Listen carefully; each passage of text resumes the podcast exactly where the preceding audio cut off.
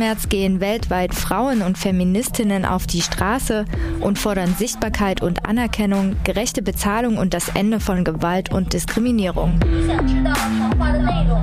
Mit einer Live-Sendung berichten die freien Radios von Aktionsorten, führen Interviews mit AkteurInnen und spielen feministische Musik. Regional, bundesweit und international. Schaltet das Radio ein oder hört den Livestream im Internet am 8. März von 7 bis 22 Uhr.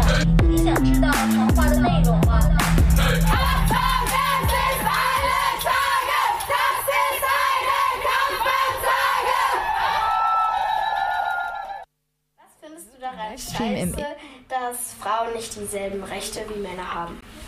Alles. Heute ist 8. März, heute ist der Frauenkampftag. Heute haben freie Radios, Community Radios sich beschlossen, eine Sondersendung zum Thema Frauenkampftag. Vor allem das Radio Frei in Erfurt hat heute seit 7 Uhr angefangen zu senden über den Frauenkampftag und die Aktion geht bis 22 Uhr. Und mehrere Radios haben sich an dieser Aktion ähm, haben daran teilgenommen und wir auch hier in Radio Dreieckland. Ähm, heute haben wir ich bin hier im Studio, ich heiße Rufin und ich hab, wir sind dann sieben weitere Frauen hier. Hallo. Wir haben weitere viele Themen für euch vorbereitet heute. Wir werden über die Streikcafés in Freiburg sprechen. Wir haben einen Beitrag über den Frauenkampf in Island, in Kamerun, in Portugal, Brasilien und wir haben auch einige Beiträge ähm, zum Vagina-Monolog. Aber die Mädels wollen euch euch auch begrüßen, sich vorstellen. An der Technik die Maike. Hallo miteinander, hier ist Gülnaz von der türkischen Redaktion. Ja, Valeria von der brasilianischen Redaktion. Sonja von der aktuellen. Hallo, Sabine von der aktuellen und euch allen einen schönen 8. März. Ja, hier ist auch noch Max von der aktuellen. Und Resa von der aktuellen. Hallo. Hier in Freiburg hört ihr uns übrigens auf der 102,3 Megahertz und im Livestream auf www.rdl.de und hallo in, in den deutschsprachigen Raum und schönen 8. März auch nochmal. So. Legen wir los mit unserem ja. ersten Beitrag. Genau.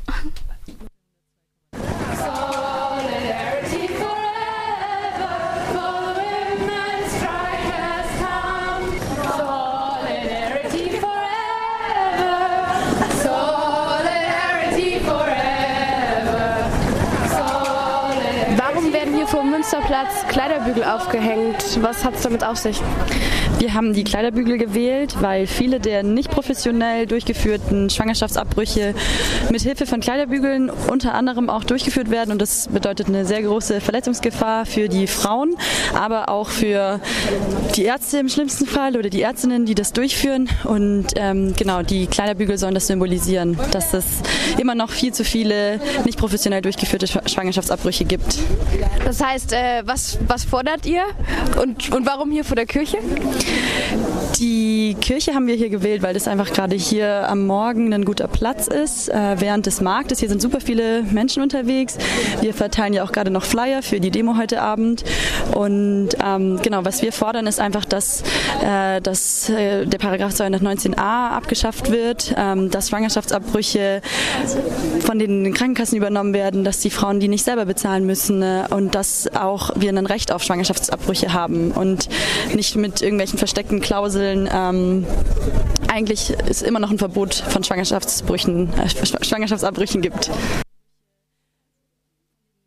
Ja, das war heute eine Aktion auf dem Münsterplatz und es gab noch eine weitere Aktion heute in Freiburg um fünf nach zwölf beziehungsweise um zwölf vor dem Rathaus. Eine Mittagspause, eine streikende Mittagspause. Heute ist 8. März, Internationaler Frauenkampftag. Wir sind am Rathausplatz. Da gibt es eine Gruppe von Menschen. Äh, die Mehrheit äh, besteht von Frauen. Wollen fragen, was ihr da tut. Was wir hier tun? Aha. Wir streiken. äh, würdest du zum 8. März auch was sagen? Ja. Streiken? Bestimmt auch. Zum 8. März gehen wenigstens ein paar mehr Leute auf die Straße als sonst rund ums Jahr. Weil es ist ja nicht nur am 8. März so, dass äh, Frauen zum Beispiel wesentlich mehr unbezahlte Arbeit leisten als Männer, dass Frauen nach wie vor äh, von sexualisierter Gewalt betroffen sind und wenn es irgendwelche Gewalttaten in Freiburg gibt gegen Frauen, dann sich zum Beispiel der Polizeipräsident ist, äh, nicht zu schade ist, Frauen den ekelhaften Rat zu geben, sie sollten sich doch nicht betrinken, wenn sie Party machen, dann würde ihnen auch nichts passieren. Solange offizielle Behördenträger in Deutschland so eine sexistische Kackscheiße immer noch sagen können, ohne dass sie von ihrem Amt entfernt werden, müssen wir nicht nur am 8. März streiken. Danke dir. Bitte.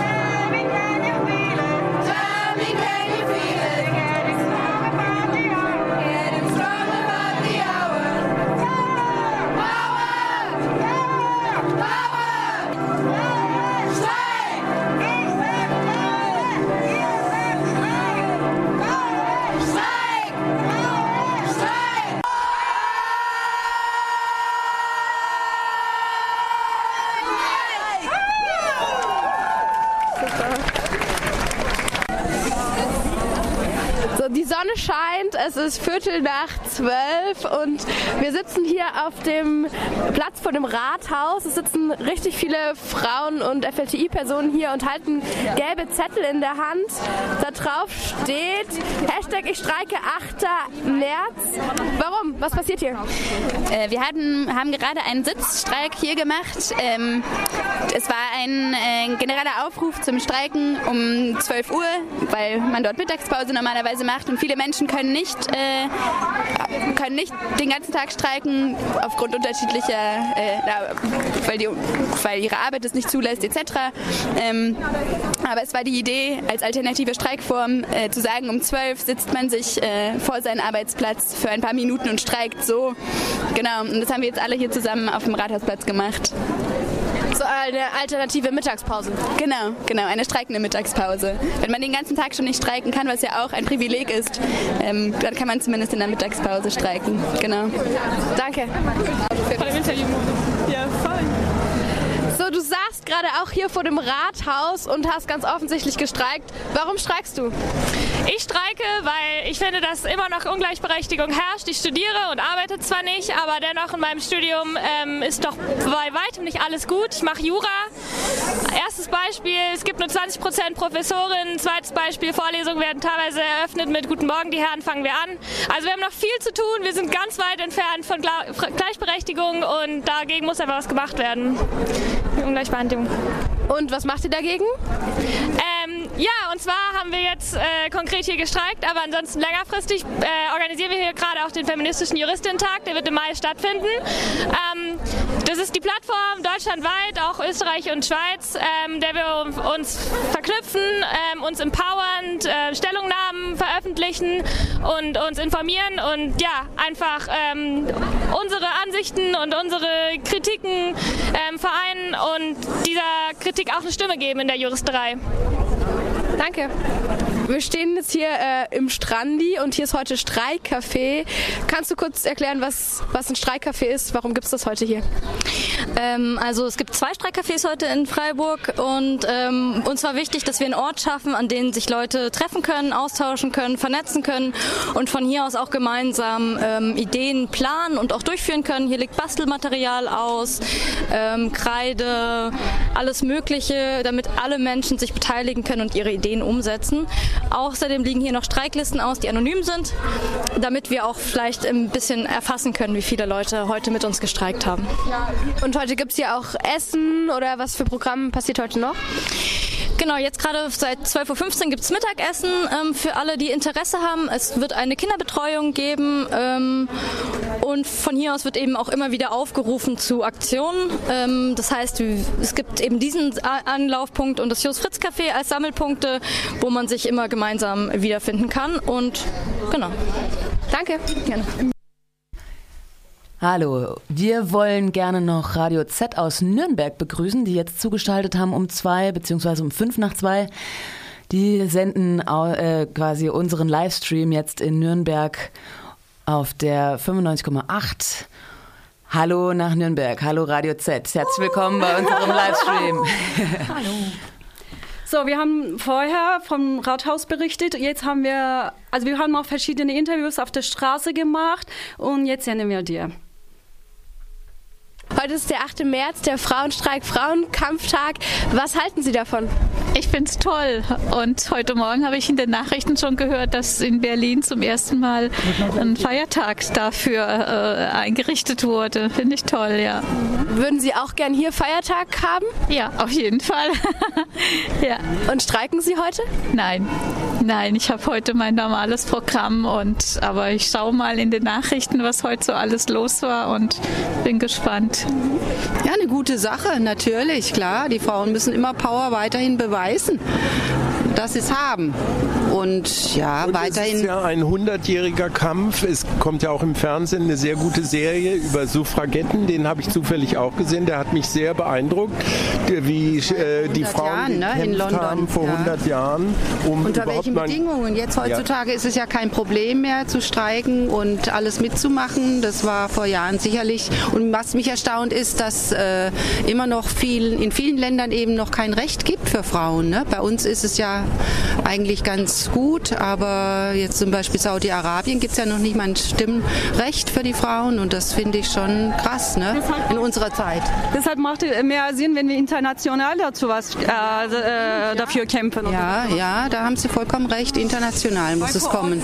Steht für die. Uns geht es ja relativ gut, würde ich sagen, aber in den anderen Ländern müssten wir uns eigentlich auch engagieren für die im Ausland lebenden Frauen, ne? die noch lange nicht das Recht haben, wie wir es haben oder überhaupt nutzen können gegenüber, allein schon gegen die Männer, ihre Ehemänner und so weiter. Es ist unvorstellbar, was da noch läuft ne?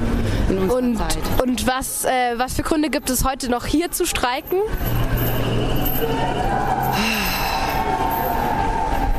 Fällt mir jetzt im Moment gar nicht so viel ein, muss ich Ihnen gestehen. Also ich denke, wir haben das Recht, alles zu machen, was, was wir wollen. Ist äh, vielleicht hauptsächlich ja die äh, die in sozialen, äh, also in finanziellen Nöten stehen, diese Frauen, dass man die unterstützt oder oder die in äh, irgendwie ja unter Drogen stehende Frauen, dass man die unterstützt, also so in der Richtung. Aber sonst denke ich, können wir schon das tun, was wir eigentlich wollen, würde ich sagen. Also dass auch mehr Frauen äh, im Management großer Firmen vertreten sind. Also so 50-50 sollte es mindestens sein, wenn nicht sogar noch mehr.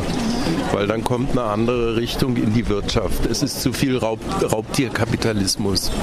Ja, das ist, also denken wir, dass du meinst, dass die Frauen da ein bisschen anders reagieren auf alle, auf die Weltpolitik, auf die Waffen und, und, und. Ja, kann sein. Streiken Sie heute? Äh, eigentlich nicht, nee. Ich, Obwohl du, äh, du arbeitest heute nicht. Ach so, ja, okay. ja, und genießt das Wetter. Also ich fühle mich ganz gut. Also ich finde es insgesamt gut, dass es einen Tag dafür gibt, dass man nochmal einen hat, wo man sich dessen bewusst wird, quasi sich nochmal erinnern kann, schauen, was sich verändert hat, wo man auch kämpfen muss. Ja. Und wo muss man deiner Meinung nach noch kämpfen? Ähm, also großes Thema natürlich gleiche Löhne und ich weiß nicht, sowas wie Gendern ist ja auch irgendwie relativ aktuell, dass man da irgendwie nochmal noch mal schaut, dass alle dann äh, auf einen Punkt kommen quasi. Und äh, noch eine Frage, streikst du heute? Leider nicht, nein. Bist du Studentin? Ja. Aha. Also nee, leider nicht. Weil? Aber weil? Weil? Gute Frage. Ich habe mich nicht so damit beschäftigt, dass heute dieser Tag ist eigentlich. Aha. Auch wenn ich den an sich eine gute Sache finde. Vagina-Workshop. Im Workshop wurden wir aufgefordert, unsere Vaginas mit Handspiegeln anzuschauen. Später, nach eingehender Untersuchung, sollten wir der Gruppe berichten, was wir gesehen hatten. Ich muss dir gestehen, dass alles, was ich bis dahin über meine Vagina wusste, auf Hörensagen oder Erfindung beruhte. Ich hatte das Ding noch nie wirklich gesehen. Es war mir einfach noch nicht eingefallen, es mir mal anzuschauen. Meine Vagina existierte für mich auf einer eher abstrakten. Es erschien mir so ernüchternd und unbeholfen, wie wir, um uns sie anzuschauen, im Workshop auf dem Boden lagen, auf, die, auf diesen metallic-blauen Matten mit den Handspiegeln. Ich musste immer daran denken, wie sich wohl die ersten Astronomen mit ihren primitiven Fernrohren gefühlt hatten. Ein kurzer Ausschnitt aus den Vagina Monologues von Insler. Wir machen mal ein Stück Musik.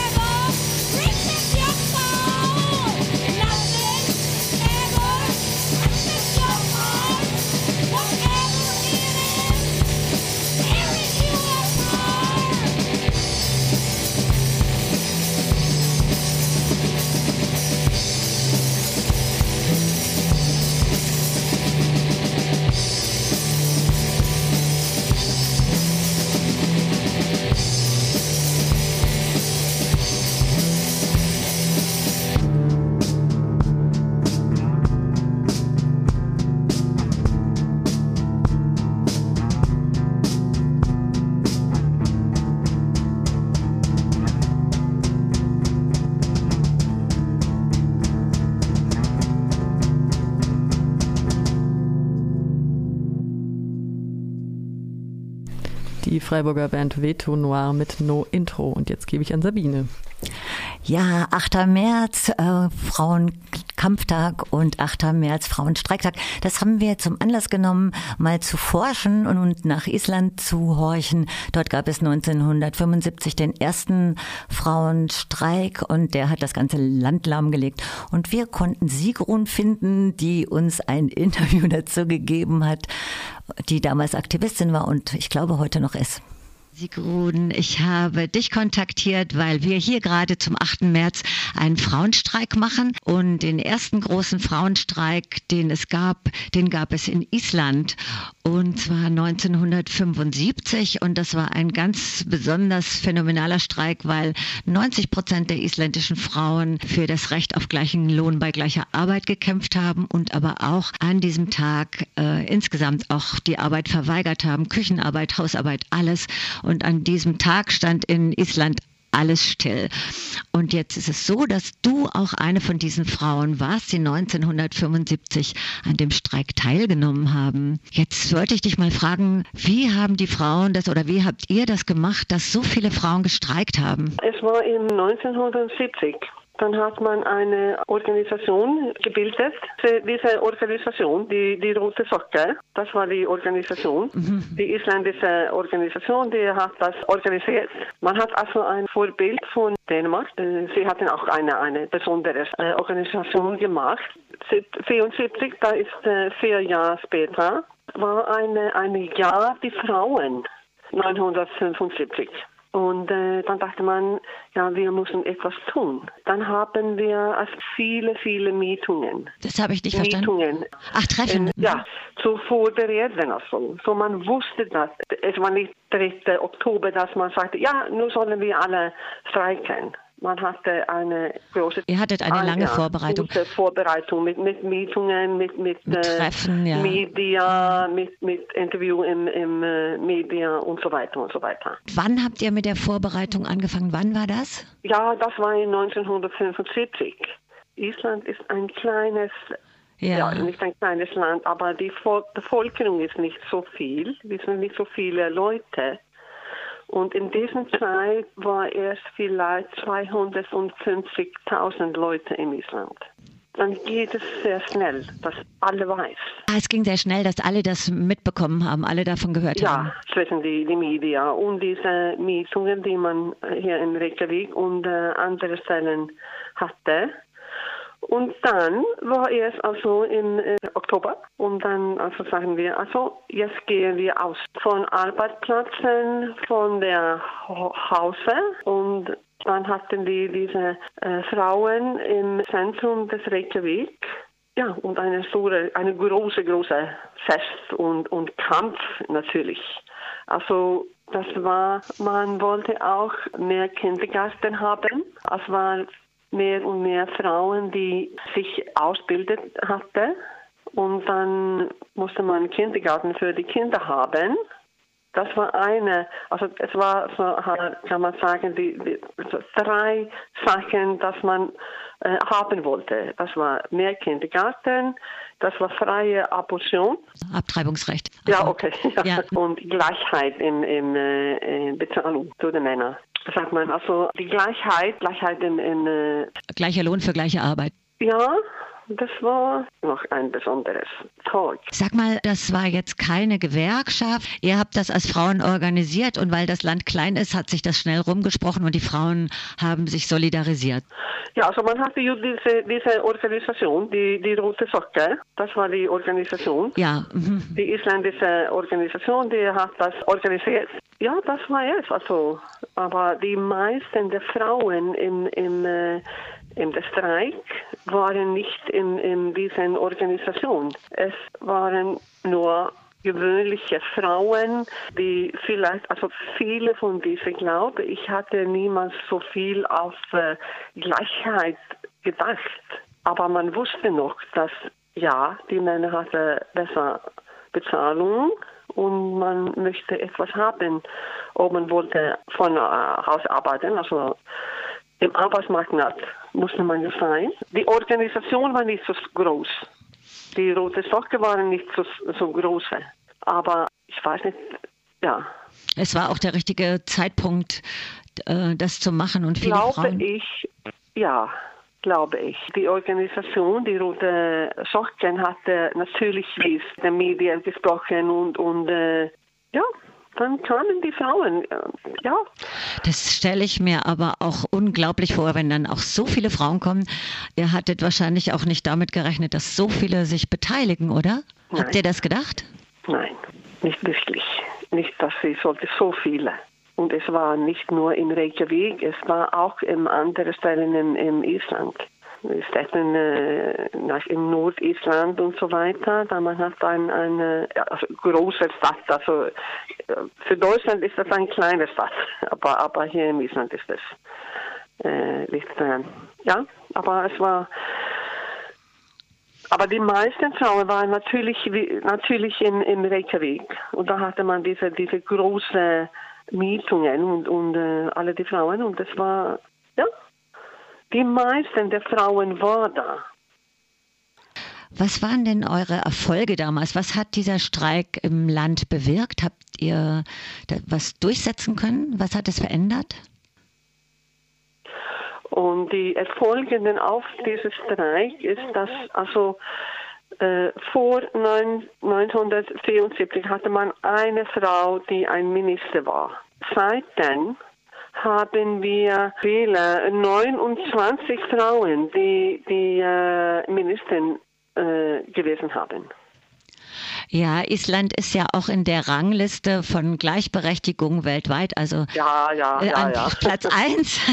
Das klingt auch immer richtig toll, aber es gibt auch noch viel zu tun, oder? Also das gleiche Geld für gleiche Arbeit ist ja auch in Island nicht durchgesetzt, oder? Im Moment? Nein, nicht ganz so. Und, und äh, jetzt ist es so, dass wir haben, es gibt mehr äh, Frauen in Universität. Es, also die Frauen sind, haben heute besser Ausbildung als Männer, aber es gibt heute auch mehr Männer in die, die, die, die Sitzklassen der Direkteuren und so weiter. Da haben wir noch nicht die Frauen, so, nicht so viele. Ja, ganz herzlichen Dank nochmal an Sigrun und wir machen nochmal Musik.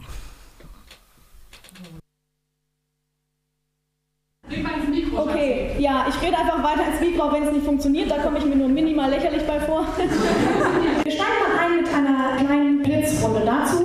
Ich habe mir nämlich auch noch natürlich zwei Ausgaben der Vagina Monologues auf Deutsch und auf Englisch besorgt. Es ist eine deutsche Veranstaltung, deshalb werden wir versuchen, beim deutschen Text zu bleiben heute Abend. Das ist etwas verstörend, aber da müssen wir jetzt zusammen durch, das schaffen wir. Ich fange mal mit folgendem kleinen Zitat an.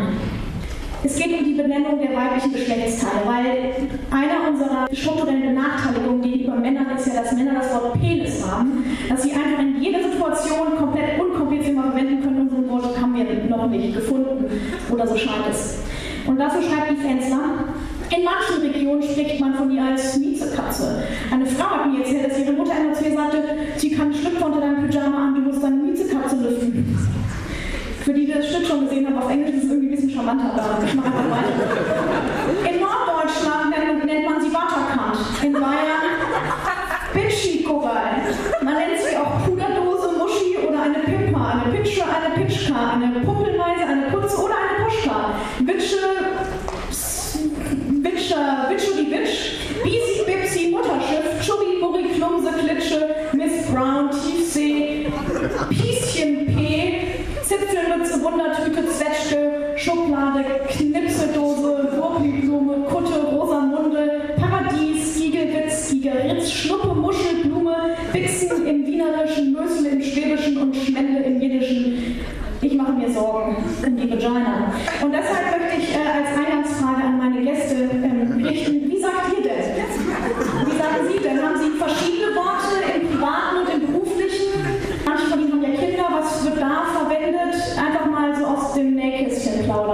Frau Dr. Gärtner, Sie dürfen anfangen als Professionelle. Ja. Tja, professionelle, Vagina, Vulva, jetzt vom neuen Feminismus her, Vulvina, also schon das kombinierte, Scheide für das deutsche Wort. Ansonsten neutral im Familiengebrauch Pipiechen. Ja, also ich bin auch ganz erfreut, dass irgendwann der Begriff Vulva aufkam. Der ist ja noch relativ modern, den ich persönlich bevorzuge. Und aus dem familiären Bereich mit den Kindern ist es bei mir die Muschi. Groß geworden bin ich mit dem Wort Scheide und benutze seit so ein paar Jahren gerne das Wort Joni, was aus dem Sanskrit kommt und für mich nochmal so ein bisschen wirklich alles komplex beschreibt. Also da habe ich dann nicht so dieses Problem von, rede ich jetzt gerade von dem Äußeren oder von dem Inneren. Vulva benutze ich sonst auch gerne. Ich glaube, ich bin ganz traditionell ein Muschi. Das setzt sich ganz gut ähm, aus dem englischen Pussy.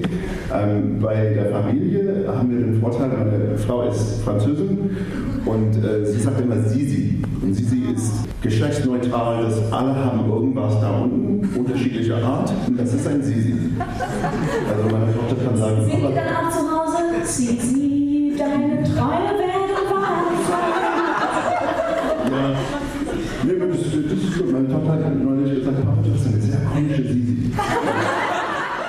Perspektiven auf 20 Jahre Vagina Monologues. Eine Gesprächsrunde haben wir da gerade gehört mit Maria Xenia Hart als Moderation, Simone Thomas, die Frauenbeauftragte der Stadt Freiburg, Dr. Ryan Plumley, Kulturwissenschaftler und Lecturer am University College Freiburg, Dr. Esther Gärtner, Frauenärztin in Freiburg und Mitbegründerin des Mentorinnen-Netzwerks des Deutschen Ärztinnenbundes und Stella Rutkert, Studentin der Gender Studies und Aktivistin im feministischen Workshop Kollektiv Aufbegehren. Die Vagina Monologues wurden hier an der Uni kürzlich mit sehr viel Erfolg nochmal neu aufgelegt nach 20 Jahren. Jetzt ein Stück Musik und dann kommen wir zu Rufins Beitrag.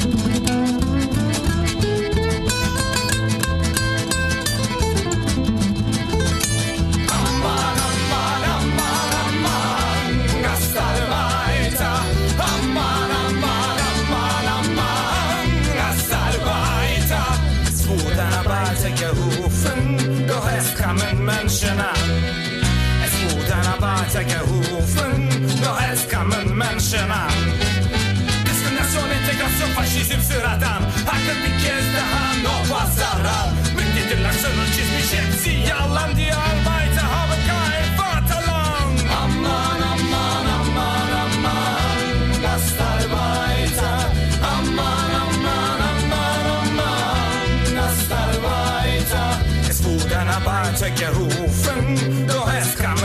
kamen Menschen an Es wurde ein Arbeiter gerufen, doch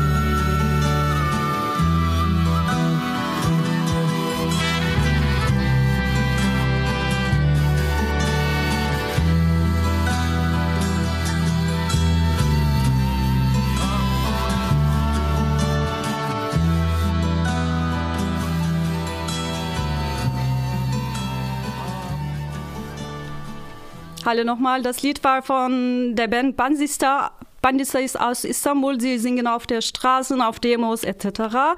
Und Kim Yarli, Kim Göçmen haben wir zugehört. Läuft das jetzt schon?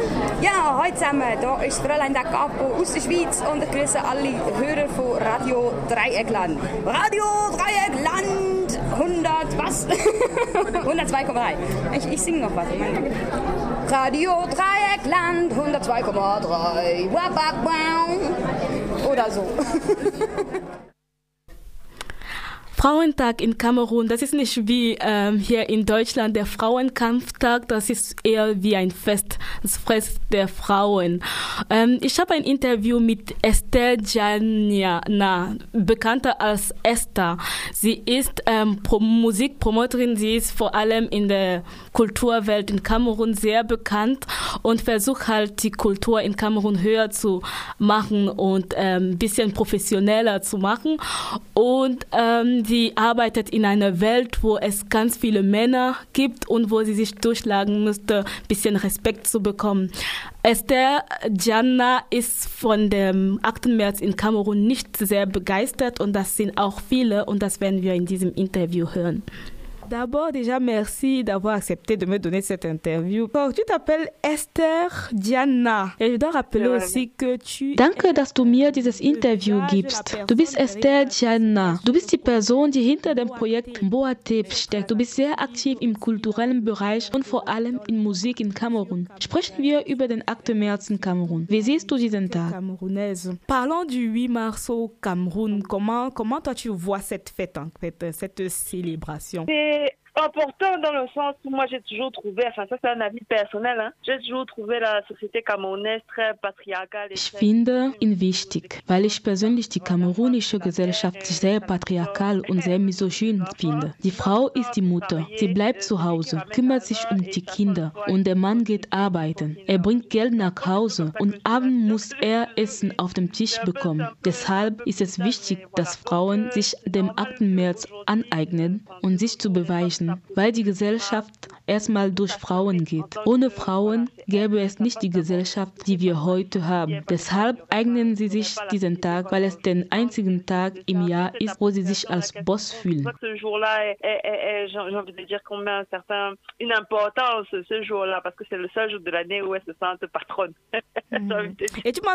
Denkst du, dass sie wirklich die Chefs an diesem Tag sind? Ich denke, allein die Tatsache, dass sie ein einziger Tag in 365 haben, ist ein Problem. Sie sind das ganze Jahr Frauen. Sie sind nicht nur am 8. März Frauen. Es ist schade, dass es nur am 8. März erlaubt wird, dass sie spazieren gehen, dass sie alles machen, was sie wollen, dass sie spät nach Hause kommen. Deshalb wird dann alles übertrieben. Es stört mich auch, wenn ich meine Mütter in Bars sehe, wie sie trinken mit der Begründung, heute ist der 8. März. Sie sind das ganze Jahr Frauen. Es ist schade, dass es eher ein Festtag geworden ist. Du sagst es, es ist ein Festtag in Kamerun geworden. Für viele Frauen bedeutet der 8. März der Stoff, die Party, rausgehen, marschieren. Wie siehst du es? Le défilé. Toi, tu vois ça comment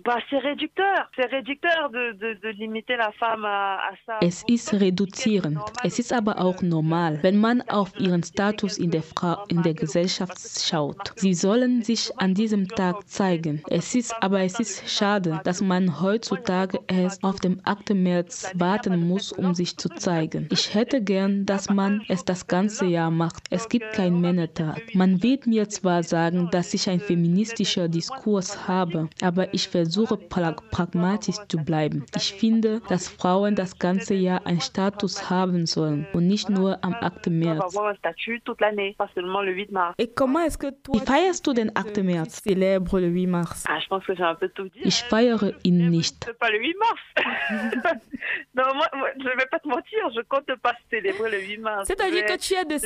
Bist du eine von denen, die den 8. März am liebsten boykottieren würden? Es gibt dieses Jahr eine Gruppe von Frauen, initiiert von Kawala, politische Figur in Kamerun, die dazu aufrufen, den 8. März zu boykottieren. Bist du dafür? Au boycott euh, du 8 mars. Est-ce que tu es d'accord avec euh, cette idée de boycotter le 8 mars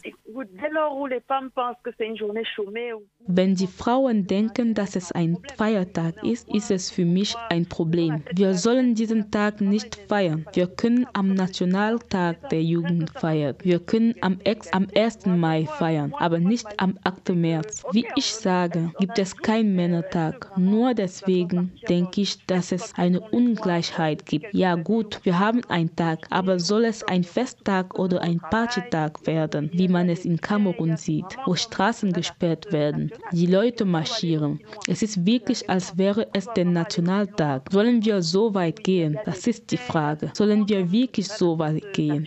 Et à ton... mhm.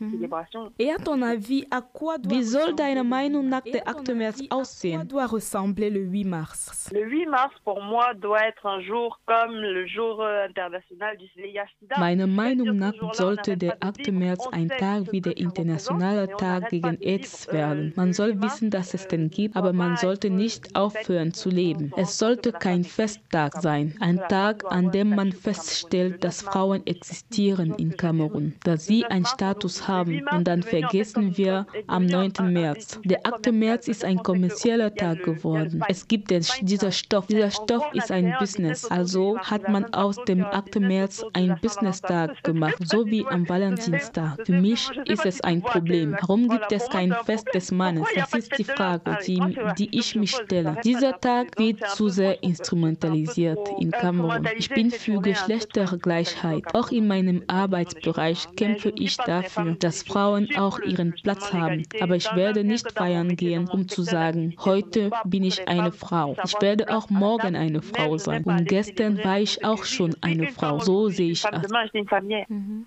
Voilà, c'est un peu ma vision des choses. Est-ce que, est que tu penses que le 8 mars cette année, denkst du, dass der 8. März dieses Jahr anders wird als die anderen Jahre nach den politischen Ereignissen seit dem 7. Oktober?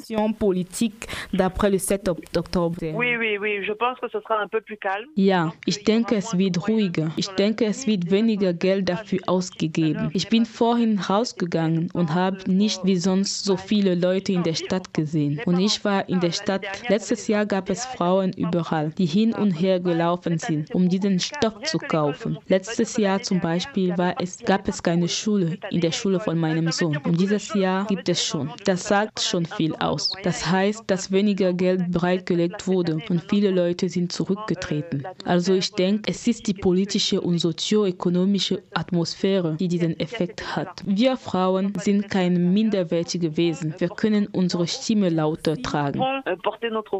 Merci. So, der Beitrag wird auch nächste Woche in unserer Our Voice Sendung laufen, im Original auf Französisch und das ist viel länger. Das heißt, wir haben ein längeres Gespräch geführt zu ihrer Position als Frau in der kamerunischen Gesellschaft und ja. Ihr hört Radio Dreieckland und ihr hört Radio Dreieckland. Äh, hallo. Ähm, 102,3 Megahertz. Das muss ich mir aufschreiben. Entschuldigung. Das, das erste kann ich mir auf jeden Fall merken. Hallo, ich bin Corinna Harfuch und ihr hört Radio Dreieckland auf der 102,3 Megahertz.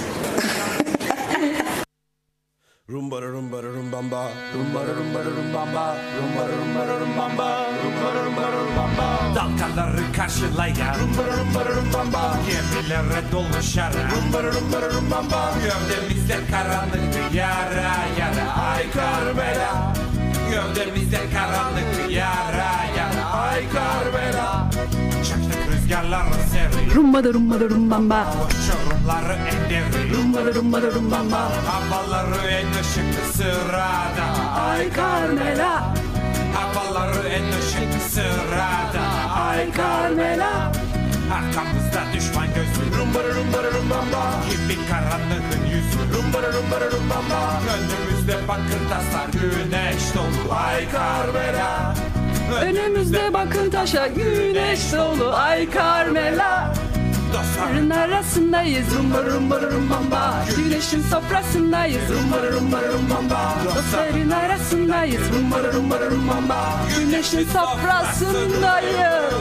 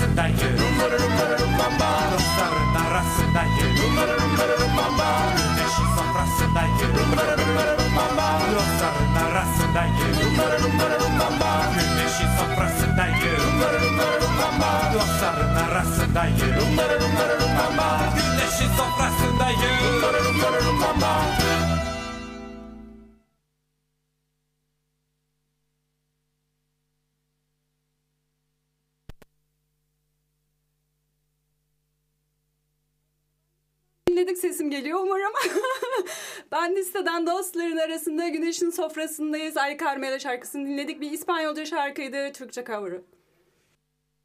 Vielen Dank, Gülnas, für diese Moderation. Das Lied hieß Bandista Il de Rumba. Wir schauen jetzt nach Portugal, auf die aktuellen feministischen Kämpfe dort, auf häusliche Gewalt, maschistische Rechtsprechung, kochende Männerkollektive und den heutigen Streik. Wir sprachen mit Sada Fernandes aus Lissabon. O movimento feminista atual de uma das grandes lutas ao longo do, do ano passado, ao longo deste ano, tem sido contra a violência doméstica e a, e a justiça machista. Die derzeitige feministische Bewegung richtet sich auch gegen häusliche Gewalt und machistische Rechtsprechung. Häusliche Gewalt ist eine ernsthafte Realität in Portugal und es gibt ja die Gesetzgebung, die es Opfern erlaubt, Anzeige zu erstatten. Aber wenn diese Fälle dann vor Gericht verhandelt werden, entscheiden die Richter auf machistische und frauenfeindliche Art und Weise. Sie machen das Opfer verantwortlich für das Unrecht, das ihm zugestoßen ist. Mehr als 30 Prozent dieser Fälle werden gar nicht erst verhandelt und direkt zu den Akten gelegt. Wir haben hier derzeit einen großen Skandal. Es war im letzten Jahr. Es gingen sehr viele Leute deshalb auf die Straße. Eine Frau wird von ihrem Ehemann und ihrem Liebhaber attackiert. Sie sprechen sich ab, um sie anzugreifen. Sie zeigt die beiden an, geht vor Gericht und der Richter zückt die Bibel sowie eine Verfassung aus dem 19. Jahrhundert, also total vorsintflutlich, und beschuldigt wieder einmal das Opfer, die Frau. Sie sei eine Ehebrecherin. Das hat im ganzen Land Wellen geschlagen. Überall gab es Demos. Dieser Richter ist immer noch im Amt. Wegen Leuten wie ihm haben Opfer sexualisierter Gewalt Angst, die Täter anzuzeigen. Denn anstatt Gerechtigkeit zu erfahren, zweifeln die Frauen dieser Nation natürlich an unserem juristischen System. Das bewirkt auch, dass sich Frauen im öffentlichen Raum nicht sicher fühlen. Obwohl du ja zu Hause, wo du dich eigentlich sicher fühlen solltest, das größte Risiko eingehst, von jemandem, zu dem du eigentlich Vertrauen hast, verletzt oder gar getötet zu werden. Jetzt will dieser Richter einige Leute wegen Verleumdung verklagen. Das hat ein wahres Erdbeben mit sich gebracht. Wer richtet über den Richter? Wer steht über dem Gesetz, wenn dieses schlecht ausgeführt wird? Wer kann der Gerechtigkeit Gerechtigkeit zuführen? In Portugal haben wir ja Gesetze gegen Diskriminierung von Minderheiten. Aber wie ist das in der Praxis? Wie werden diese Gesetze umgesetzt? Der aktuelle Fall könnte das Rechtssystem etwas aufrütteln. Wir werden Druck machen, damit die Gesetze so umgesetzt werden, wie sie unserer Meinung nach sein sollten. Mas depois, na prática, como é que é a situação? São cumpridas, não são? As pessoas que apresentam queixa são realmente apoiadas ou sentem-se ainda mais injustiçadas? Eu acho que este pode ser assim um, caso que dá para, um, para avalar um bocado o sistema judicial e ver se conseguimos fazer pressão para, para mudar os, pelo menos os mecanismos de, de execução das leis. Não é a primeira vez que estamos a chamar à greve, mas é a primeira vez que há uma mobilização nacional e que há uma rede de associações es ist nicht das erste Mal, dass wir zum Streik aufrufen, aber es ist das erste Mal, dass er auf nationaler Ebene stattfindet. Es gibt ein Netzwerk von Vereinen, Kollektiven und auch Parteien. Das ist sozusagen das Jahr 1, nachdem wir in den vorherigen Jahren 0 einige Versuche unternommen haben, es wird einen Streik geben. Fünf Gewerkschaften haben dazu aufgerufen. Das heißt, die Leute, die von diesen Gewerkschaften vertreten werden, dürfen streiken. Die restlichen dürfen das natürlich auch, aber es ist nicht anerkannt als Streik. Deshalb wird unser Kampf auch dieses Jahr nicht aufhören, sondern weitergehen, bis wir einen Generalstreik haben. Dass fünf Gewerkschaften den Arbeitsstreik unterstützen, ist schon ein Zeichen dafür, dass die feministische Bewegung sehr stark ist. Sie ist auf der Straße und in den Betrieben, um die ungleiche Bezahlung anzuprangern. Dieser Streik Streik ist auch ein Studierendenstreik. Die Nationale Gewerkschaft der höheren Bildung hat auch dazu aufgerufen. Denn auch in diesem Sektor gibt es Ungleichbehandlung von Männern und Frauen. Du weißt, es gibt immer noch diese akademischen Initiationsriten, die Plash Academicas, vor allem in Coimbra. Diese Riten sind machistisch, homophob und gewaltvoll. Sie wurden im 19. Jahrhundert gemacht und dabei werden Menschen gedemütigt. Oft hören wir von Vergewaltigungen. Innerhalb des Studierendenstreiks ist das ein Kampf, der schon sehr lange geführt wird. Ich war vor 20 Jahren an der Uni und damals war es schon Thema, die Plasch abzuschaffen. Dentro do que é a greve estudantil, eh, acho que isto é assim uma luta que já dura há muitos, muitos, muitos anos, o final das praças. Eu já estudei há 20 anos na universidade e já havia movimentos para acabar com estas praças. A greve tem, tem vários eixos. Esta é uma greve, digamos, transversal, que foca várias várias Desigualdades e várias Violências contra, contra as Ich hatte ja gesagt, dass der Streik mehrere Achsen hat. Er ist ein Querschnitt. Er blickt auf verschiedene Mechanismen, die Frauen unterdrücken, ungleich behandeln oder misshandeln. Einer davon, der kaum zum Thema gemacht wird, ist unser Konsum. Und auch der hat zwei Seiten. Zum einen sind wir Frauen, wir sind Menschen, keine Ware und wir wollen auch nicht, dass unsere Körper wie Ware behandelt oder ausgebeutet werden. Gleichzeitig wird uns eingetrichtert, dass wir schön sein müssten, gut und schick angezogen, geschminkt. Auf uns Frauen lastet ein großer Druck zu konsumieren. Deshalb der Konsumstreik. Dies hier ist eine globale Bewegung und wir wollen darauf hinweisen, dass die Leute, die unsere Kleidung herstellen, Frauen sind, die ausgebeutet werden. In Bangladesch, in Indien, vor kurzem gab es einen Streik in Bangladesch von Arbeiterinnen der Textilindustrie. Diese Frauen und auch Kinder arbeiten unter fast sklavenhaften Bedingungen. Sie werden sehr schlecht bezahlt, selbst für dortige Verhältnisse. Der Streik wurde auch unterstützt von den Männern, die für die Transportunternehmen arbeiten und die Waren von A nach B schaffen. Sie legten die Arbeit nieder für ordentliche Gehälter und mehr Rechte. Dieser Kampf ist mir sehr wichtig, deswegen möchte ich ihn besonders betonen. Dies ist eine weltweite Bewegung. Die Frauenbewegungen aller Welt sind miteinander verknüpft. Wenn wir Patriarchat und Kapitalismus überwinden wollen, müssen wir neue Strukturen schaffen. Deswegen ist unsere Arbeit nicht damit getan, dass wir am 8. März auf die Straßen gehen. Wir müssen uns vernetzen. das várias mulheres em vários cantos do mundo. Ou seja, nós não estamos aqui em, em Portugal isoladas só olhar para o nosso umbigo. Porque estamos conectadas. Porque se eu vou à Zara comprar uh, um vestido, alguém produziu esse vestido. Quem é que produziu esse vestido? É o primeiro ano em que tantas cidades se unem aos, aos protestos, que é uma coisa que, que geralmente não acontece. Ou seja, uh, os protestos que existem em Lisboa, Porto e Coimbra, não é? E então, O que vai acontecer este ano é que há várias cidades que já estão a organizar. Que já Hier in Portugal wird es heute in verschiedenen Städten Demonstrationen geben. Nicht nur in Lissabon, Porto und Coimbra, sondern auch in Aveiro, Braga, Évora, Viseu, Vila Real und anderen. Es gab bisher auch schon Events auf der Straße und in der Öffentlichkeit. Jede Stadt bereitet für heute etwas Eigenes vor. Hier in Lissabon werden wir zusammen zum Mittagessen. Für uns kocht eine Gruppe Männer. Das ist ein symbolischer Akt. Es gibt Männer in der Organisation des Frauenstreiks und eine einer von Ihnen hatte das vorgeschlagen, um genau auf diese Ungleichheiten hinzuweisen, dass es in den portugiesischen Haushalten meist die Frauen sind, die kochen. Dann machen wir noch unsere Materialien für den Streik fertig, Transpis und so weiter. Dann gehen wir zur Praça do Comércio, dort ist die erste Demo und Musik und dann ist der Marsch zum Platz Rocio. Dabei kommen wir an einigen symbolischen Orten vorbei, wo wir auch etwas zu sagen haben. Zum Beispiel bei Gerichtshof, davon hatte ich schon gesprochen. Dann beim Rathaus von Lissabon. Denn es werden Menschen geräumt aus ihren Häusern. Die Grundstücke werden privatisiert und die Häuserkämpfe sind uns wichtig. Wir hatten am 7. März ein Event, bei dem uns Frauen erzählt haben, was sie zu dem Kampf gegen Räumungen beitragen. Das ist in Lissabon und in Porto ein wichtiges Thema.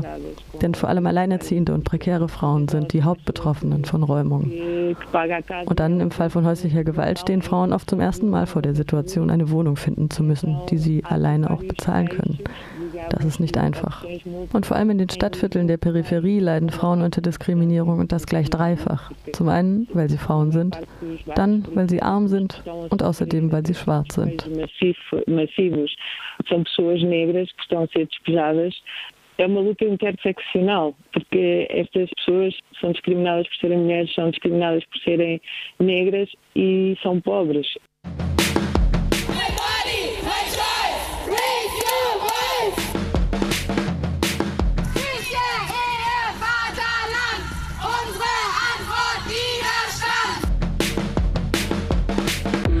Am 8. März gehen weltweit Frauen und Feministinnen auf die Straße und fordern Sichtbarkeit und Anerkennung, gerechte Bezahlung und das Ende von Gewalt und Diskriminierung.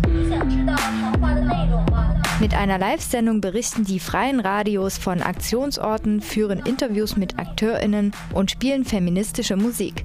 Regional, bundesweit und international.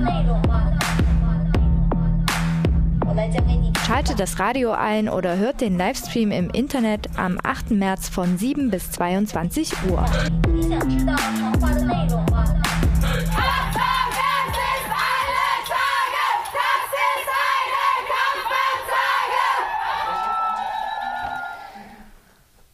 Und zwar wird Radio Querfunk aus Karlsruhe jetzt abschalten um drei. Wir wollen euch verabschieden. Schön, dass ihr zugeschaltet habt in den letzten drei Stunden. Und wir senden hier live aus Freiburg im Rahmen des, ähm, des Sondersendetages zum Internationalen Frauenkampftag und machen jetzt weiter mit ein bisschen Musik. Tschüss Karlsruhe.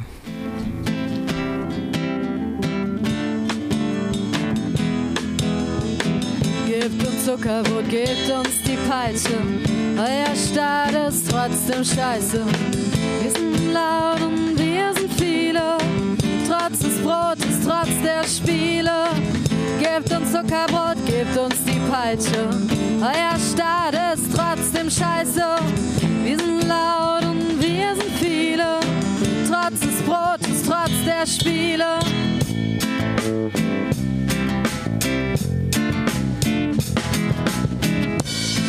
Ihr legt uns in Ketten nur zu unserem Besten. Ihr werdet schon sehen, was ihr davon habt. Schöne Körper in reinen Westen. Ihr werdet schon sehen, was ihr davon habt. Kauft euch Träume in eurer Boutique. Ihr werdet schon sehen, was ihr davon habt. Lasst euch fesseln von denen, die ihr liebt. Ihr werdet schon sehen, was ihr davon habt. Euer Boot ist voll und ihr geht über Bord. Ihr werdet schon sehen, was ihr davon habt. Mit euch der Staat, mit euch Gottes Wort. Ihr werdet schon sehen, was ihr davon habt. Versucht es weiter, doch das System kann's nicht. Wir sind alle 129, treiben es auseinander, ihr habt's nicht verstanden. Wir bleiben hier, wir wilden Banden.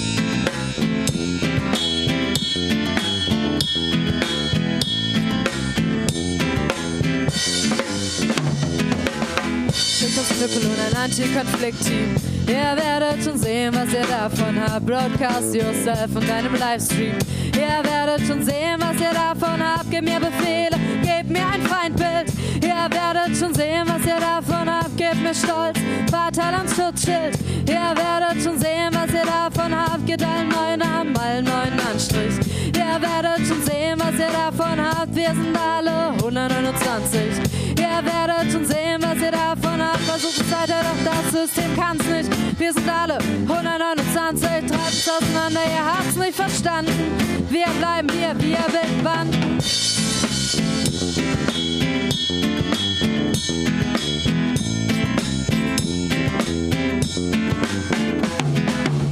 Nehmt uns die Häuser und dann nehmt uns die Stadt. Ihr werdet schon sehen, was ihr davon habt. Wir setzen Zeichen euren König Schachmatt. Ihr werdet schon sehen, was ihr davon habt. Gebt mir Zuckerbrot, gebt mir die Peitsche. Ihr werdet schon sehen, was ihr davon habt. Das ist mir die Wahl zwischen Scheiße und Scheiße. Ihr werdet schon sehen, was ihr davon habt. Brechen Gesetze nur zu unserem Besten. Ihr werdet schon sehen, was ihr davon habt. Spucken Blut auf eure reinen Besten. Ihr werdet schon sehen, was ihr davon habt. Versucht es weiter, doch das ist, ihr kann's nicht. Wir sind alle 129, treibt es auseinander, ihr habt's nicht verstanden. Wir bleiben hier, wir bilden Banden. Ihr versucht es weiter, doch das ist, ihr kann's nicht. Wir sind alle 129, treibt es auseinander, ihr habt's nicht verstanden. Wir bleiben elende Banden. Wir bleiben elende Banden. Wir bleiben elende Banden. Wir bleiben elende Banden. Wir bleiben elende Banden. Das war die elende Bande mit elenden Banden und jetzt gibt's einen kleinen Teaser. Hallo! Wir wollen euch ganz herzlich einladen zum Freiburger Lady DIY Fest 2019. Vom 17. bis 19. Mai in Freiburg auf dem Greta-Gelände. Und mehr Infos findet ihr auf unserem Blog. Die Adresse folgt. Lay DIY Fest freiburg.blogsport.eu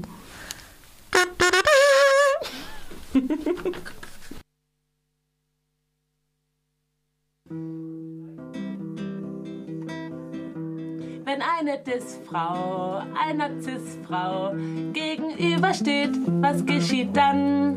Dann fängt die eine zu dissen und die andere sich zu ducken an. Was soll denn das, fragt der Anarchist. Wo ist die Herrschaftslosigkeit, wenn die eine disst und die andere sich duckt, bis der Zehennagel juckt?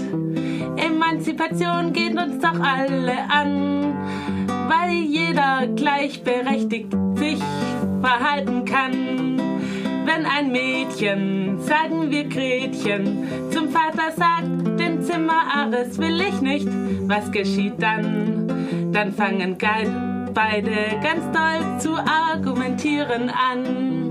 Emanzipation ist etwas für groß und klein. Die ganze Welt könnte emanzipierter sein, wenn die Emanzen im großen Ganzen mit emanzipierten Männern tanzen. Was geschieht dann? Treten sie dann und wann auf die Füße vom Nebenan?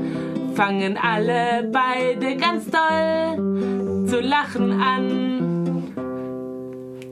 Hi, Flora, Florenz, juhu, du bist zu uns gekommen, um hier in der zweiten Stunde ein paar Lieder zu spielen und Lieder selber geschrieben, selber komponiert.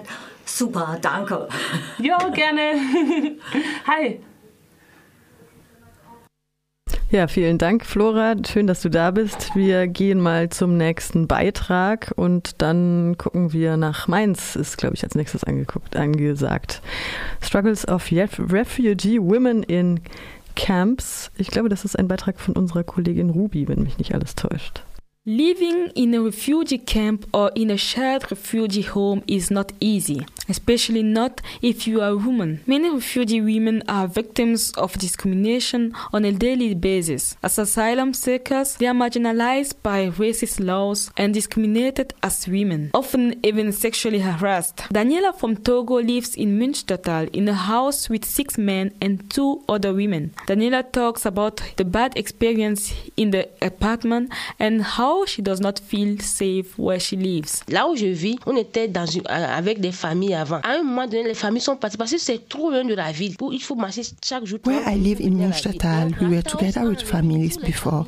At a period, the families got transferred because the place is very far from the city. One have to walk half an hour to get to the center. Because of that reason, the administration decided to transfer the families and brought six men in the house. We only have one toilet toilet and two WC. One of the guys dated me before and I said no.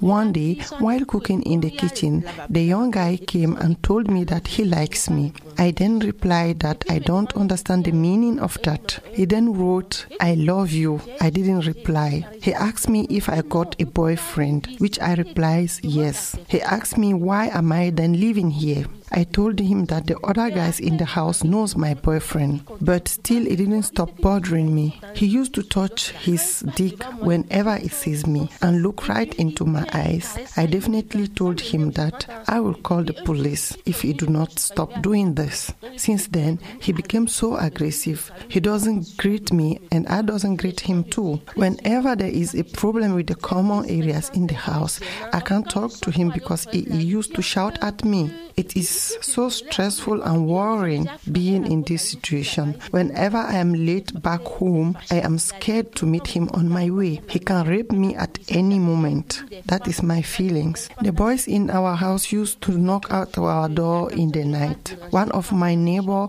was mad at them and promised to call the police. One member of the Hellfire Cries even came around and talked to them and warned them about the policies in Germany. It is difficult to live with men together in a living house. Six men and three single women, I think it is not normal. I talked with our social worker, but she couldn't help. I am living in the fear. Men in asylum houses used to see women as sexual objects and not as women. I hope something will be done about this situation. C'est pas normal. Je vis toujours dans la peur quand là où je suis avec. Mais il y a un parmi eux quand lui il est là, lui il est un peu, c'est lui qui est un peu la tête. Les autres là, quand ils te regardent, attends obligé pour sûr quoi. Ils te regardent pas tant que femme. Similar to the situation of Daniela is that of Mary, who lives in Hannesheim near Berlin.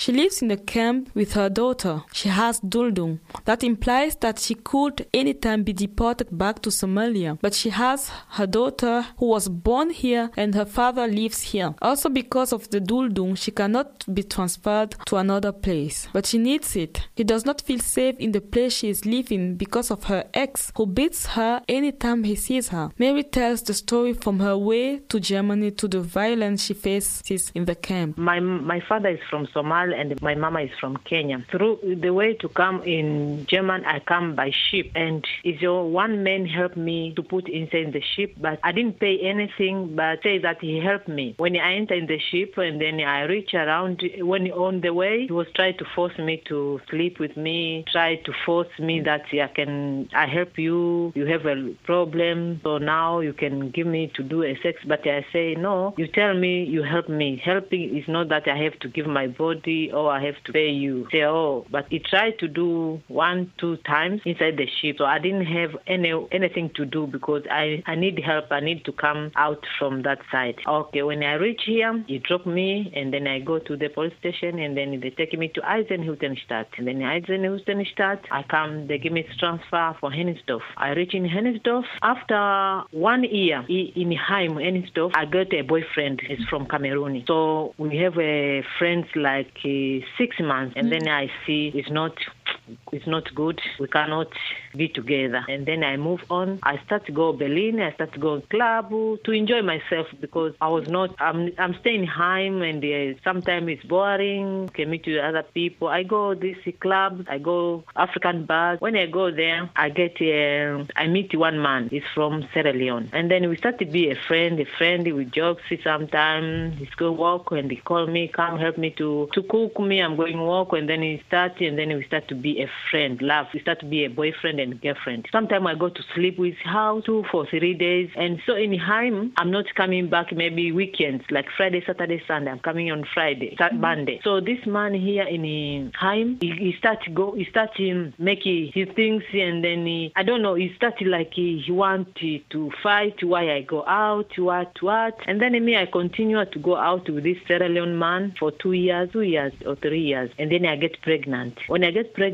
I born a baby girl here mm-hmm. in Deutschland, and then when I I born my baby, I'm still in Heim. So the man which I have, uh, Sierra Leone, he already married because he's Muslim. We say he have to marry two or three. I say okay, it's okay. And then me, I'm I'm staying Heim. So this my this my ex boyfriend, he's the one starting now, starting beating me mm. on the on the road. I have a kind of a, kind of a small baby. Sometimes in the stairs we meet, he push me. Sometimes on the road, and then he, on the road he just come and when he see me, I'm coming other side. He, he jump, he come to my side. He try to push me. He try to talk badly. After he do these things for me, he the one first to go to the police. When me, I go to the police to report. There is man disturbing me. I don't know because if I see him, I don't know what can he do because I have a baby. I don't have power. He's a big. He have. He's a big person. He's mm-hmm. a big. He have a big. When you see man, he's tall and big. I say I don't know, and he act like he's drunk or he's not drunk. He's not okay. When I go to police, they say no. Someone already come and report you. Okay, I go. When they, they write me a letter to go to police, I ask how can I me? How can I do any, anything with this baby and this man is big past me? Me, I'm, how can I try? He say you are calling him crazy. I say me, I don't know him if he's crazy. I'm not a doctor. He used to be my ex before, but now he see me. I have a baby. Baby, maybe because with another man, he try to to push me to do things, to take you dirty water and pour it for me. When I go to the office, I say this man is disturbing me in the social office. This man is disturbing me. Say we don't know what to do. This man, we try to talk to him, but we don't know. We cannot stop him. I say okay. When you cannot stop him, say let me go and uh, see these people who help refugees in Hennigsdorf. I go and tell them. They say let, let us write a letter to help you. Maybe they can look flat for you to move to be far with this man. I say okay. We write a letter. There's no answer. If I want to go out, I have to make sure that this man is already gone, or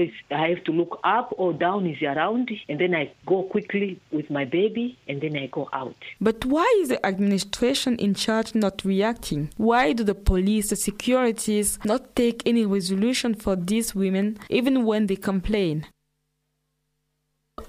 Es werden keine Lösungen gefunden für solche Frauen, die solche ähm, er Erlebnisse in den Camp jeden Tag täglich ähm, äh, erfahren. Und äh, man wird denken, dass es aufhören sollte.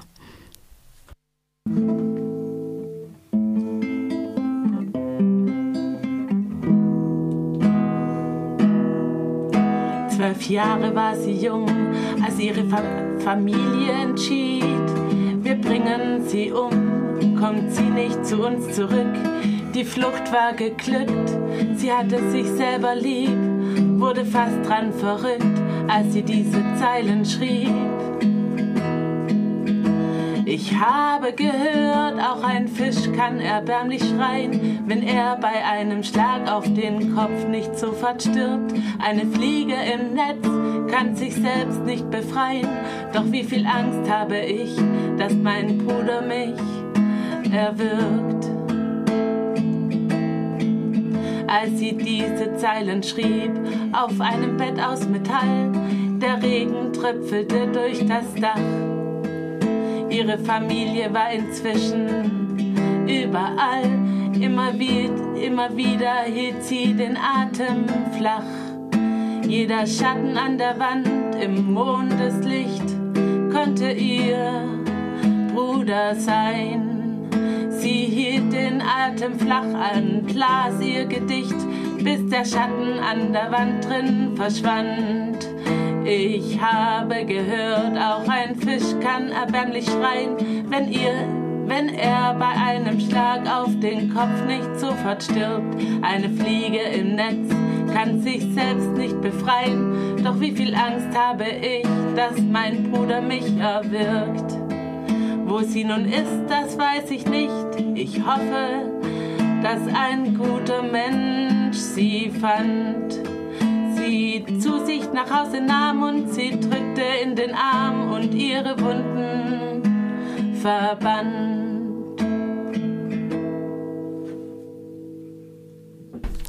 Ja, vielen Dank. Das ja. war nochmal Flora Florenz mit einem wunderschönen Lied hier live aus dem Studio bei Radio Dreigland.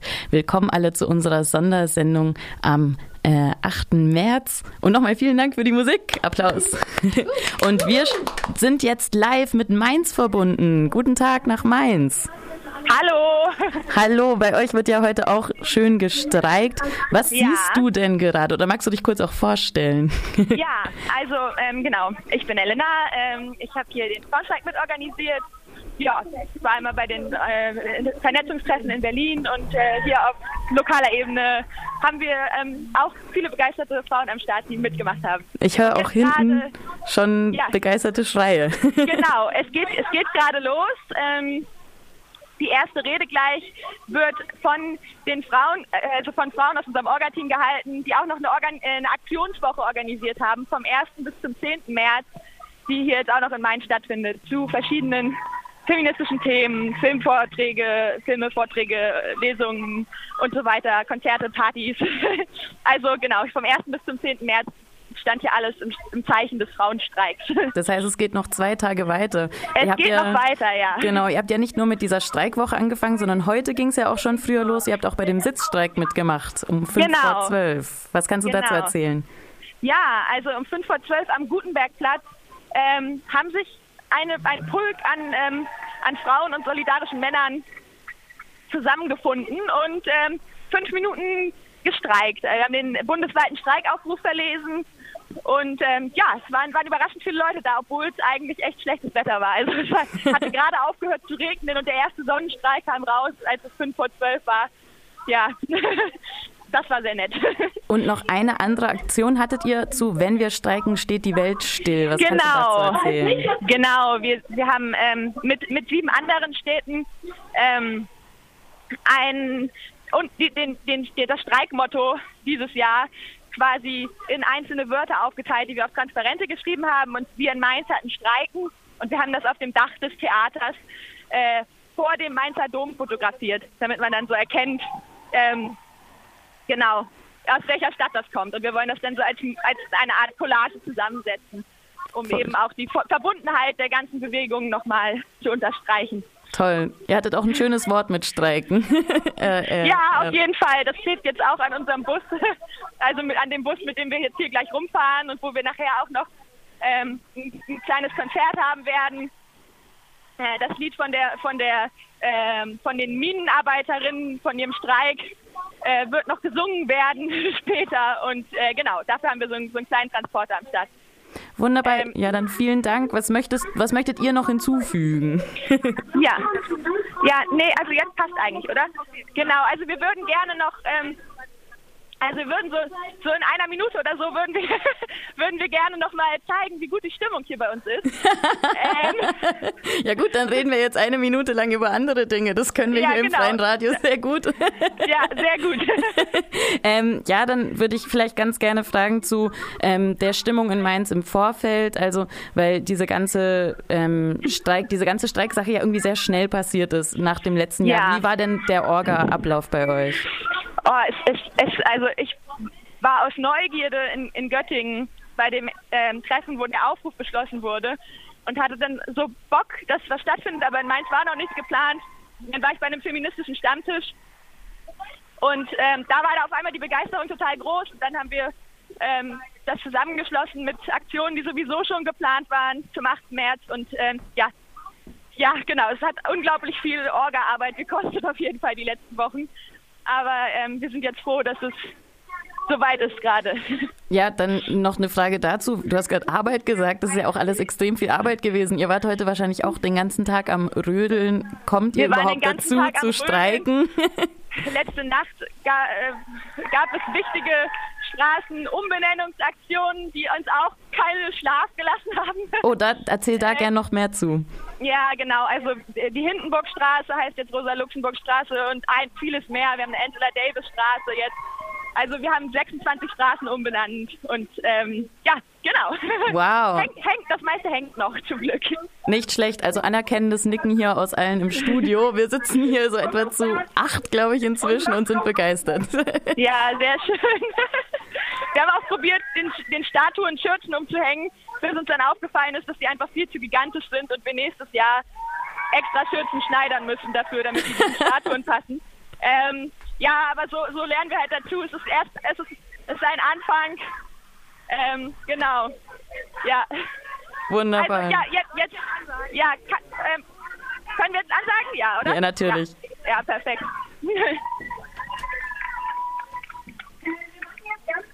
schnell und kleine Aktion. Wir sind live ich bitte euch jetzt alle mal ganz zu machen, was von uns ganz laut im.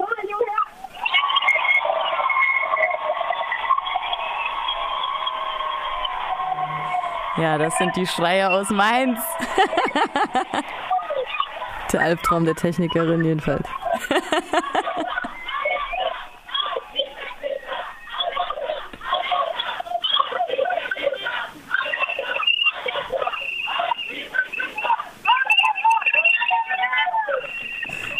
Ja, das hat uns ja allen heftig okay, die Ohren so abge Das hat uns ja allen heftig die Ohren abgeblasen, der Technikerin auch. Ja, vielen ja. Dank. Liebe ja, Grüße nochmal nach Mainz und streikt ja. noch schön weiter. Und hier Liebe geht's weiter. Grüße an Mainz von den freien Radios.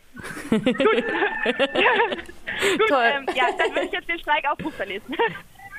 Tschüss. Tschüss. Ciao, vielen Dank an Mainz. Wir machen jetzt gleich weiter. Wir haben nämlich noch ein straffes Programm. Wir wollen noch mit Berlin sprechen und ich glaube noch mit einer anderen Stadt. Also ähm, ein Beitrag unserer Kollegin Johanna Frauenstreik und aktuelle Kämpfe in Italien. Danach nochmal Musik von Flora Florenz. Ein Problem, das die feministische Bewegung in Italien derzeit beschäftigt, ist die Reform des Familienrechts, niedergeschrieben im Gesetzentwurf Pilon. Kannst du erklären, was die hauptsächlichen Probleme dieses Gesetzentwurfs sind? Disegno di legge.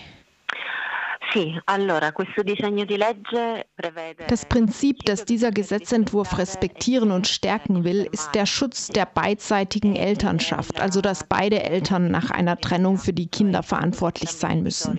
In Wirklichkeit wird nach diesem Grundsatz der beidseitigen Elternschaft die Tatsache ignoriert, dass die Frauen sich in der Familie in einer anderen, nicht gleichgewichtigen Situation befinden als die Männer. Laut dem Gesetzentwurf müssten die Kinder jeweils gleich viele Tage pro Monat mit dem Vater wie mit der Mutter verbringen. Das bedeutet, dass sie sowohl bei einem Elternteil als auch beim anderen und in zwei verschiedenen Wohnungen leben müssen. Es bedeutet auch, dass es keine Unterhaltsleistungen für das Kind mehr geben wird. Und das kann Frauen ökonomisch hart treffen, da sie meist über ein niedrigeres Einkommen verfügen.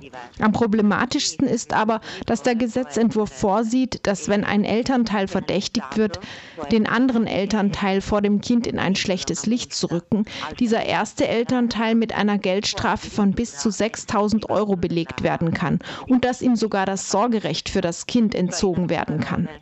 In anderen Worten, wenn eine Frau ihren gewalttätigen Ehemann anzeigt, läuft sie damit Gefahr, das Sorgerecht für das Kind zu verlieren. Es ist also klar, dass so ein Gesetzentwurf versucht, die väterliche Autorität zu stabilisieren. Diese Autorität wird von den Veränderungen in Frage gestellt, die die Frauen selbst einführen in ihren Beziehungen zu den Männern in den Familien und auch gegen die Familien. Denn der Entwurf für das Pilon-Gesetz ist ein verzweifelter Versuch, die Familie gegen das offensichtliche tatsächliche Faktum zu verteidigen, dass die Zahl der Scheidungen und Trennungen spektakulär ansteigt und damit den Untergang der patriarchalen Familie anzeigt, wie wir sie kennen.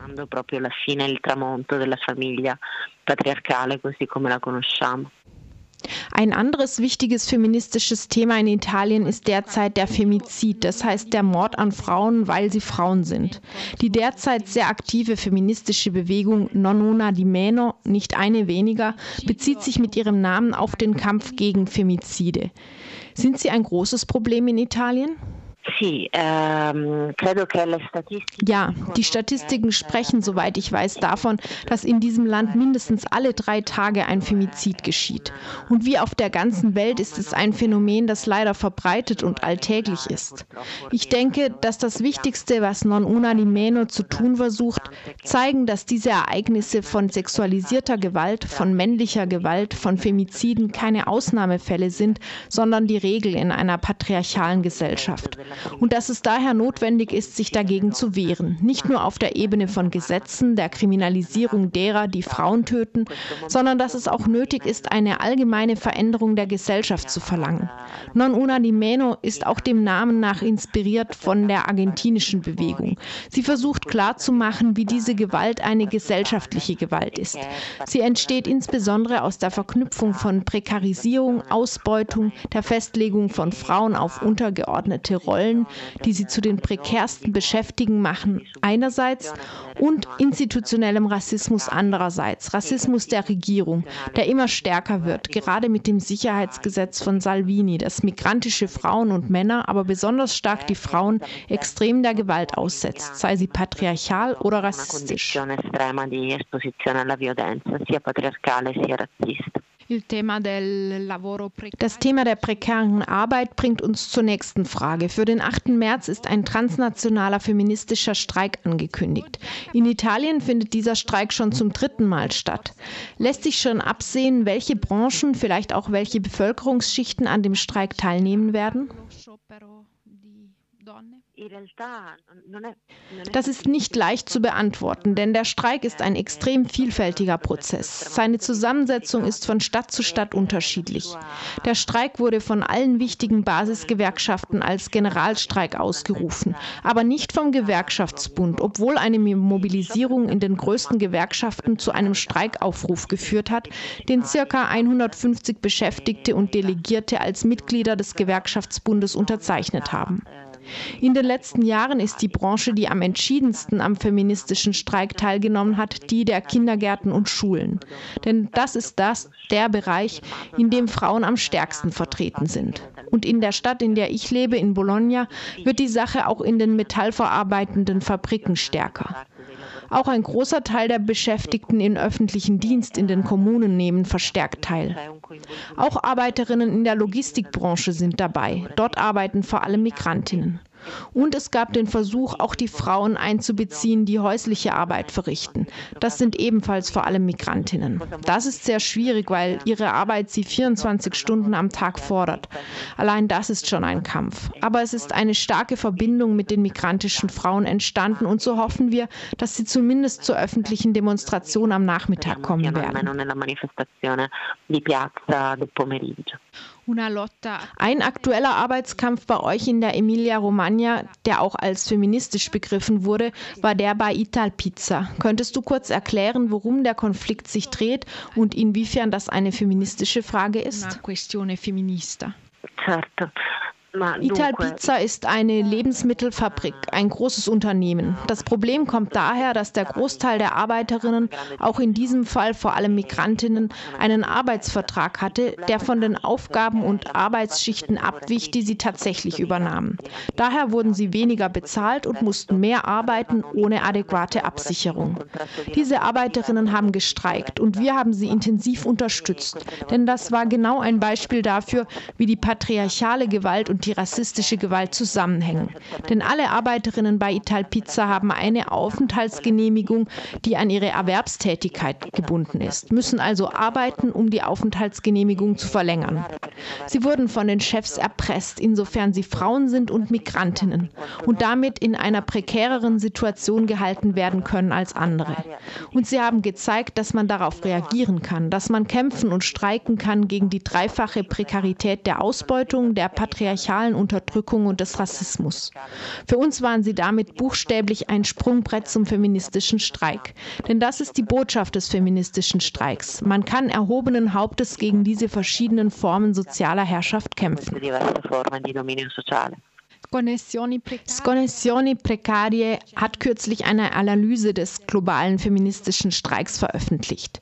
Neu ist daran, schreibt ihr, nicht nur, dass der Streik die Bedeutung der reproduktiven Arbeit und Pflege für die Reproduktion der Gesellschaft zeigt und auch nicht allein, dass er an so vielen Orten stattfindet sondern worin besteht eurer Ansicht nach das Neuartige dieses Streiks?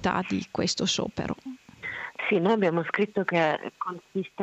haben geschrieben, das Neuartige besteht darin, dass der feministische Streik einen Bruch erzeugt, der verbindet. Wir sagen, dass er einen Bruch erzeugt, weil der feministische Streik mit dem Kampf gegen die männliche patriarchale Gewalt einen spezifischen Angriffspunkt gefunden hat, indem er von den speziellen Bedingungen der Frauen ausging, die die Gewalt ablehnen. Aber gleichzeitig hat er gezeigt, wie die Unterdrückung der Frauen, die Tatsache, dass sie auf besondere Weise Weise Opfer männlicher Gewalt sind, ein Pfeiler der globalen Herrschaft, des globalen Kapitals ist. Denn die Gewalt gegen Frauen produziert eine Unterordnung, die zum Beispiel in der tagtäglichen Ausbeutung der Arbeit in Wert gesetzt wird. Auf einem Arbeitsmarkt, in dem Frauen sich in einer untergeordneten Position befinden, niedrigere Löhne bekommen und Belästigungen am Arbeitsplatz ausgesetzt sind. All das sind Formen, sie in eine prekärere, schwächere Situation zu bringen. Die sexualisierte Gewalt scheint die Arbeit von Migrantinnen zu beherrschen, die als Haushaltshilfen im häuslichen und Pflegebereich eingesetzt werden, um die Reproduktion der Gesellschaft zu unterstützen. Wir glauben, dass der Bruch der Frauen verbindet, denn die Ablehnung der männlichen Gewalt bedeutet zugleich, eine Gesellschaft abzulehnen, die ausbeutet, die unterdrückt, die diejenigen tötet, die an die Grenzen kommen. Und das bedeutet, dass all diejenigen, die gegen diese Gesellschaft der Unterdrückung und Ausbeutung kämpfen wollen, sich auf die Seite der Frauen stellen müssen und dass sie sich selbst verändern müssen. Denn dieser Streik verlangt, für die Frauen Stellung zu beziehen und sich klar auf die Seite derer zu stellen, die gegen die Gewalt kämpfen, statt derer, die sie ausüben. Vielen Dank an Kollegin Johanna und wir geben jetzt nochmal an Flora Florenz. Ja, eben nochmal von uns hier aus dem Studio in Freiburg von Radio Dreieckland live und in Farbe und immer wieder mit eigenen Songs. Flora Florenz, hast du schon gesagt. Freiheit, die da ruft. Freiheit! Freiheit! Es ist die Freiheit, die da ruft, die da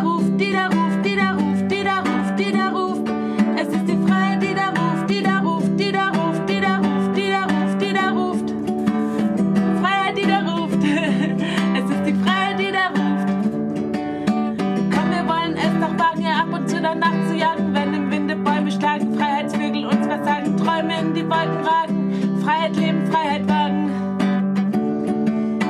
Unruhe kommt stets von innen, klopfete ständig von drinnen. Es ist die Freiheit,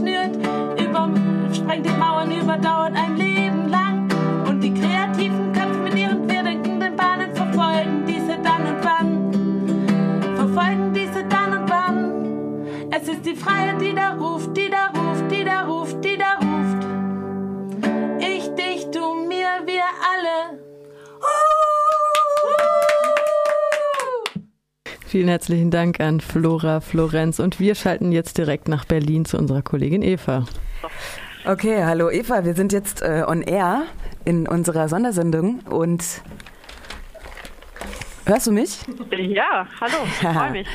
Sehr hallo schön. Freiburg, hallo freie, Radio, hallo freie Radios. Genau, Eva, du bist in Berlin. Wo bist du denn genau? Äh, also jetzt so ganz konkret sitze ich äh, an einem windstillen Ort in irgendeiner äh, Würstchenbude Imbissbutze, aber eigentlich, eigentlich bin ich auf dem Alexanderplatz, wo, äh, ja, wo die Hauptdemonstration des 8. März heute ist. Ich nehme an, es ist die Hauptdemonstration. Es sind hier ungefähr 3.000 bis 4.000 Leute. Also ich fühle mich so ein bisschen wie auf dem CSD in Freiburg. Es ist extrem viel los, man kommt kaum voran. Aber bis auf den Wind und die 5 Grad Kälte ist alles super hier und die Leute sind gut drauf. Äh, genau, was willst du wissen? Also im Grunde hast du schon meine hauptsächlichen Fragen beantwortet, wie die Stimmung ist und ähm, vielleicht kannst du mal noch so ein paar Sprechchöre der Demo reproduzieren hier. Ja, das, im Moment ist es ja noch so eine Standdemo, also es hat sich hier ab 14 Uhr alles versammelt. Dann gab es so ein ja, so also einen Wagen mit Lautsprechern, wo jetzt auch immer noch äh, so Wortbeiträge verkündet werden. Insofern noch keine Sprechchöre. Ich denke, die kommen jetzt gleich, wenn der Zug sich in Bewegung setzen wird. Äh, die Route habe ich jetzt eben mitgekriegt. Ich weiß jetzt nicht ganz genau, aber ist jetzt ist auch nicht so wichtig. Ich weiß nur, dass sie am Oranienburger Tor enden wird mit einer Abschlusskundgebung. Und das Interessante, es gibt ja in Berlin mehrere Demos und eine Paralleldemonstration ist ähm, auch international organisiert und auch nur für Frauen, Lesben, Trans.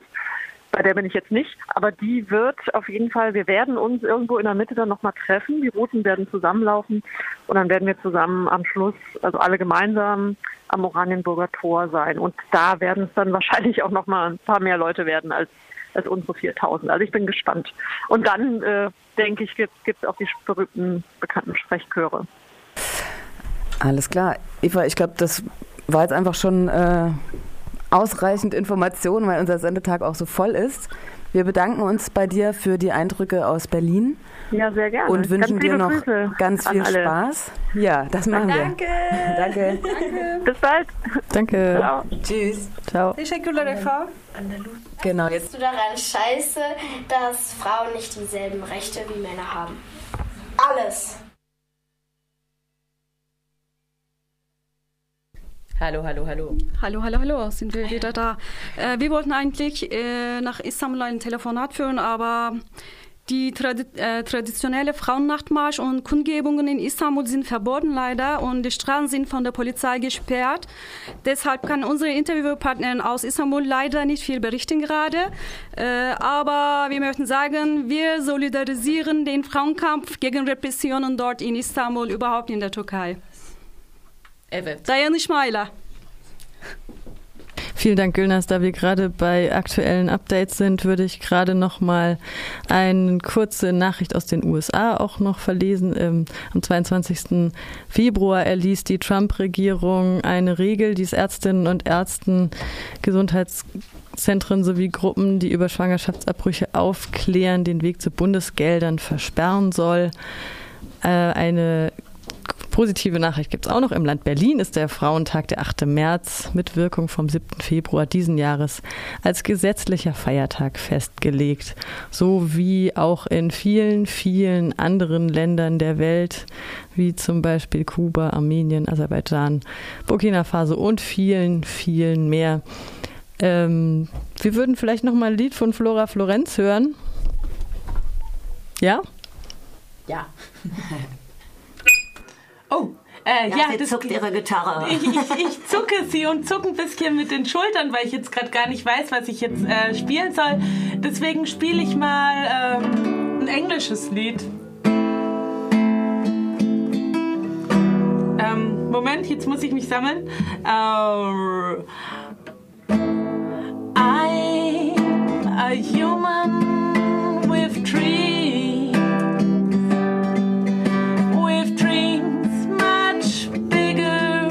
than it's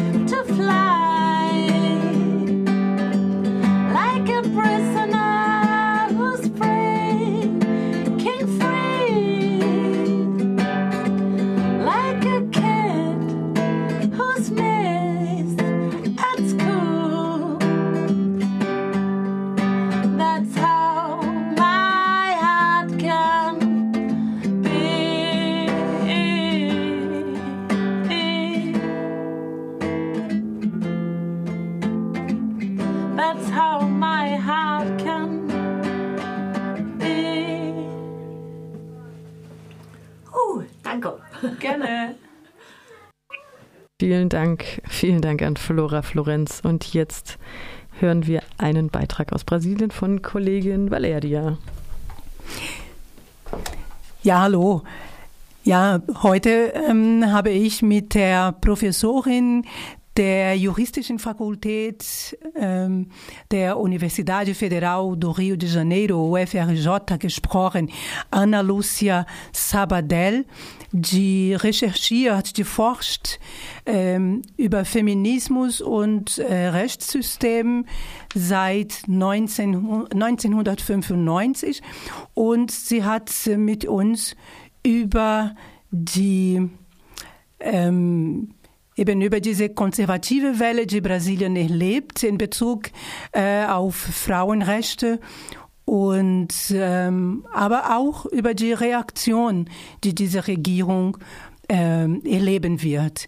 Also wir haben einfach als Hintergrundinformation äh, in Brasilien wurde im Oktober letztes Jahres einen Präsidenten gewählt, Jair Bolsonaro, der mit einem extrem äh, rassistischen, antifeministischen und äh, auch anti-LGBTI äh, Gemeinschaft äh, auftritt und eben alles, was er anzubieten ist, ist bis jetzt Hass.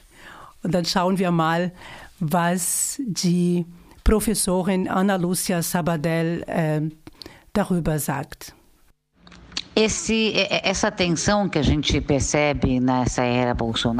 Spannung, die wir in der Bolsonaro-Ära erleben, hängt mit der konservativen Welle zusammen, die wir aktuell in der westlichen Welt erleben.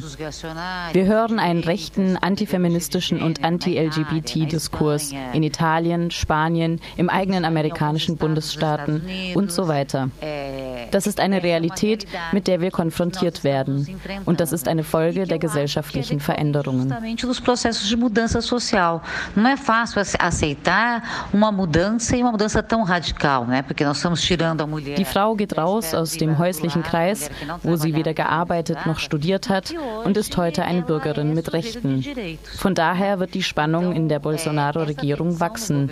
Ich denke, dass er eine starke Opposition erleben wird. Wir werden weiterhin Episoden erleben, wie schon mit der Familien-, Frauen- und Menschenrechtsministerin, die gesagt hat, dass Mädchen rosa und Jungs blau tragen sollen. Como já aconteceu com essa senhora, a ministra da, dos Direitos Humanos, né? Aquele discurso que meninas vestem rosa. Solche Aussagen wird es weiterhin geben. Sogar schlimmere Aussagen wird es geben. Gleichzeitig wird die Spannung wachsen, weil es kein Zurück gibt, wenn es um Frauenrechte geht. Eine extra Unterstützung für die Frauen im Kampf gegen Bolsonaro ist die Tatsache, dass diese Regierung extrem ignorant ist.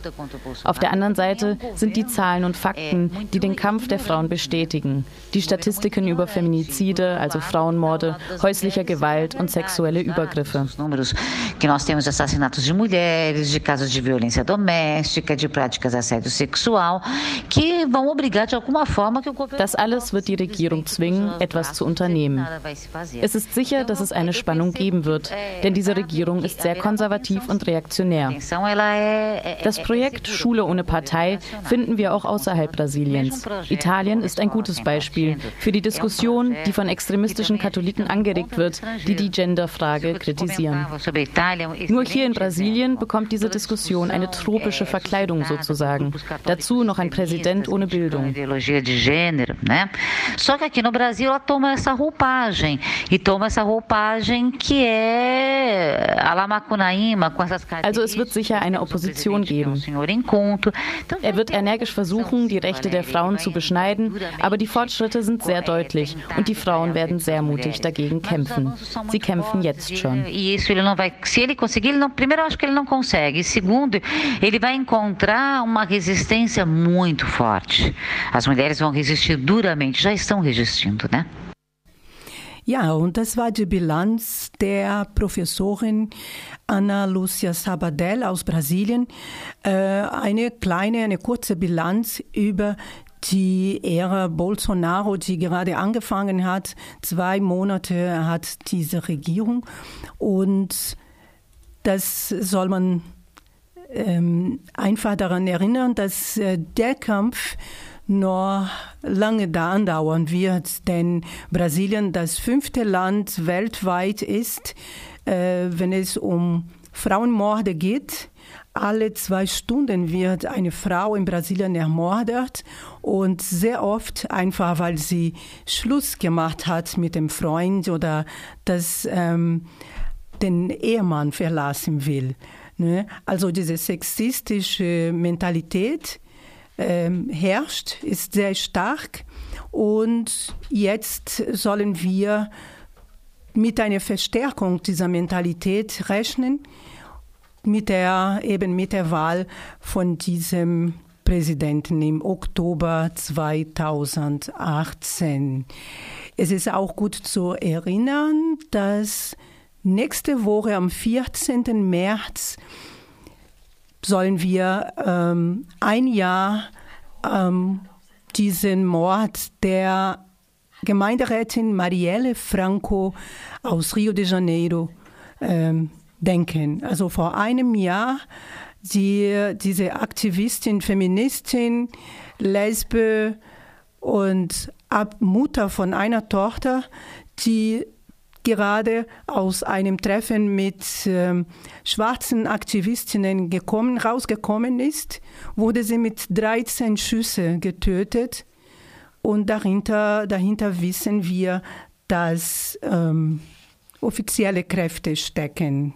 Da wurde sie genau nächste Woche am 14. März vor einem Jahr und bis jetzt offiziell weiß man nicht, wer Marielle Franco und ihren Fahrer Anderson Gomez getötet hat. Vielen Dank, Valeria, für diese wenig erbauliche Neuigkeit und den Gedenk, das Gedenken an Marielle Franco in Brasilien. So, jetzt gehen wir direkt nach Dresden, würde ich sagen. Ja, genau. Wir senden jetzt live aus Dresden. Hallo. Hallo. Ja, wunderbar, dass das klappt. Ja, ähm, magst du dich kurz vorstellen? Äh, ich bin Luca von dem Frauenstreik-Netzwerk in Dresden. Wunderbar. Wie ist denn bei euch in Dresden die Stimmung? Wo befindest du dich so? Ähm, ich bin auf dem Postplatz vor dem Staatsschauspielhaus und wir haben hier unseren Streikposten aufgebaut und äh, genau ungefähr vor 15 Minuten ist der Trauerzug bei uns angekommen, der das Patriarchat beerdigt hat. Da sind Menschen mit äh, überwiegend sexistischen Vorurteilen an ihrer Kleidung über, äh, durch die Prager Straße gelaufen und haben dann hier auf dem Postplatz feierlich eine Beerdigungszeremonie durchgeführt. Und wie fühlt sich jetzt alles an, wo das Patriarchat endlich mal beerdigt wurde? Wir fühlen uns sehr frei. Äh, die Stimmung ist sehr ausgelassen, es ist sehr schön. Äh, die Menschen kommen ins Gespräch, ähm, können auch weiterhin noch Dinge mit in den Sarg werfen, genau, damit heute Abend die Einäscherung stattfinden kann. Äh, genau. Wird das dann eine Trauerfeier oder eher eine Freudenfeier? Eine Freudenfeier natürlich. Wunderbar. Ähm, wenn wir hier unten im Südwesten Dresden hören, denken wir natürlich auch an, ähm, an Pegida ähm, mhm. und sonst auch Dresden als ein Ort, an dem der Rechtsdruck wahrscheinlich auch stark zu spüren ist, wie überall, mhm. aber dort halt nochmal verstärkt. Ähm, wird denn mit dem damit einhergehenden Antifeminismus, wird das dann halt auch thematisiert heute? Ähm, natürlich ist es ein Thema, also es ist präsent, weil es uns einfach betrifft, natürlich. Aber ähm, ja, wie soll ich es formulieren? Es ist nicht das hauptpräsente Thema halt. Also es, wir setzen uns damit auseinander und äh, es gehört dazu, sich dagegen zu stellen, aber es ist definitiv nicht das präsenteste hier, nein. Okay. Also es geht einfach weiterhin darum, dass eine Gleichberechtigung stattfinden soll und antifeministische und rassistische Themen hier keinen Platz haben. Okay. Ich habe gehört, dass es bei eine performative Installation gab, Wende 2.0 oder Zurück in die Zukunft, die mhm. so etwas auch, also antifeministische Konsequenzen ähm, genau. thematisiert genau. hat. Ja, genau. was gibt es denn sonst noch für Veranstaltungen heute bei euch? Ähm, es wird einen Box-Workshop geben, bei denen sich Menschen naja, frei bewegen sollen und äh, naja, einfach mal ein bisschen lernen sollen, ihre Kräfte einzusetzen. Ähm, dann werden wir natürlich an der Schreiminute teilnehmen, ähm, wo wir hier gemeinsam schreien werden. Und genau, jetzt laufe ich hier gerade unter Wäscheleien umher und schaue den Menschen zu, die sich dieser Performance gerade hingeben. Ähm, ja, schön. Genau, das sind so diese, ach, wir haben eine Küfer hier auf jeden Fall auch, dass äh, wir gemeinsam essen können zum Abschluss des Tages. Das ist so das, was wir machen. Wunderbar. Ja, dann vielen Dank. Gibt es noch etwas, was du hinzufügen möchtest? Äh, äh, nein. Okay, cool. Dann äh, liebe feministische Grüße, solidarische feministische Grüße, vielleicht nicht so lieb, ähm, nach Dresden. Und genau, wir machen hier jetzt weiter in der Sendung. Vielen Dank nochmal für das Interview. Ciao. Entschuldigung fürs Abwürgen. Äh, ich dachte, es sei schon zu Ende. Gut, wir geben an Flora Florenz. Bitteschön. Bei uns pfeift es immer ein bisschen. So, okay. Kann ein bisschen, ähm, wie sagt man da? Ja, ich, ich, äh, ich lasse mal beerdigen. Where the roses grow. Also zu dem Thema von vorhin war es ja, ähm, das Patriarch wurde. Ähm, äh, wurde beerdigt, ne? Mhm. Okay, und das wollen wir jetzt mal besingen. Where the roses grew on the ground of the graves, where the thoughts and the fears are blowing between them, where the future had passed on this little old place. Nobody's with you, but everyone is listening to the light. Where the roses grow on the ground of the graves, where the thoughts and the fears are blowing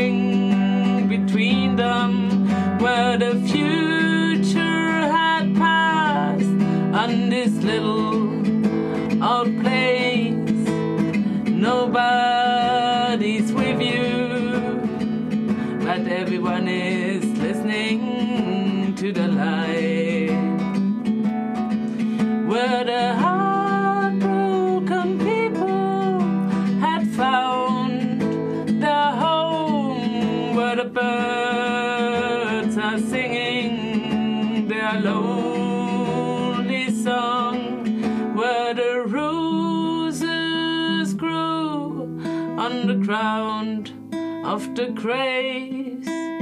Nobody's with you, but everyone is listening to the light.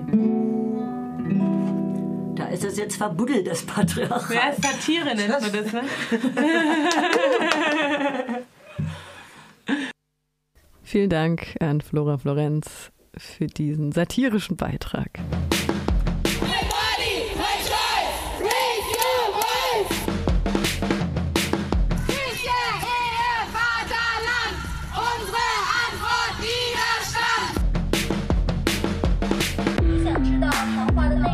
8. März gehen weltweit Frauen und Feministinnen auf die Straße und fordern Sichtbarkeit und Anerkennung, gerechte Bezahlung und das Ende von Gewalt und Diskriminierung. Mit einer Live-Sendung berichten die freien Radios von Aktionsorten, führen Interviews mit AkteurInnen und spielen feministische Musik. Regional, bundesweit und international. Schaltet das Radio ein oder hört den Livestream im Internet am 8. März von 7 bis 22 Uhr.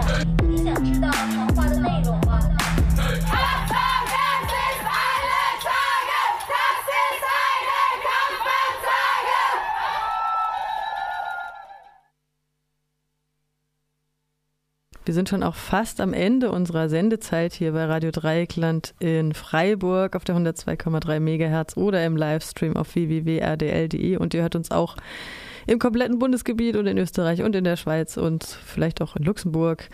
Ähm, hallo und äh, auch schon bald Tschüss an alle, die zugeschalten haben. Hier geht es natürlich weiter mit dem Livestream zum Frauenkampftag bis um 22 Uhr. Äh, wir verabschieden uns gleich, wie gesagt, alle acht, neun, ich weiß keinen Überblick mehr, wie viel wir hier überhaupt im Studio sind. Es ist mega heiß und es gibt Sekt und Kuchen und äh, wir hören jetzt einfach nochmal ein Lied von Flora Florenz und sagen dann Tschüss. Okay, ich lass mal, ich, ich war mal Erzieherin, das ist schon lange her. Jetzt lasse ich mal den Erziehungslöffel walten oder wie auch immer.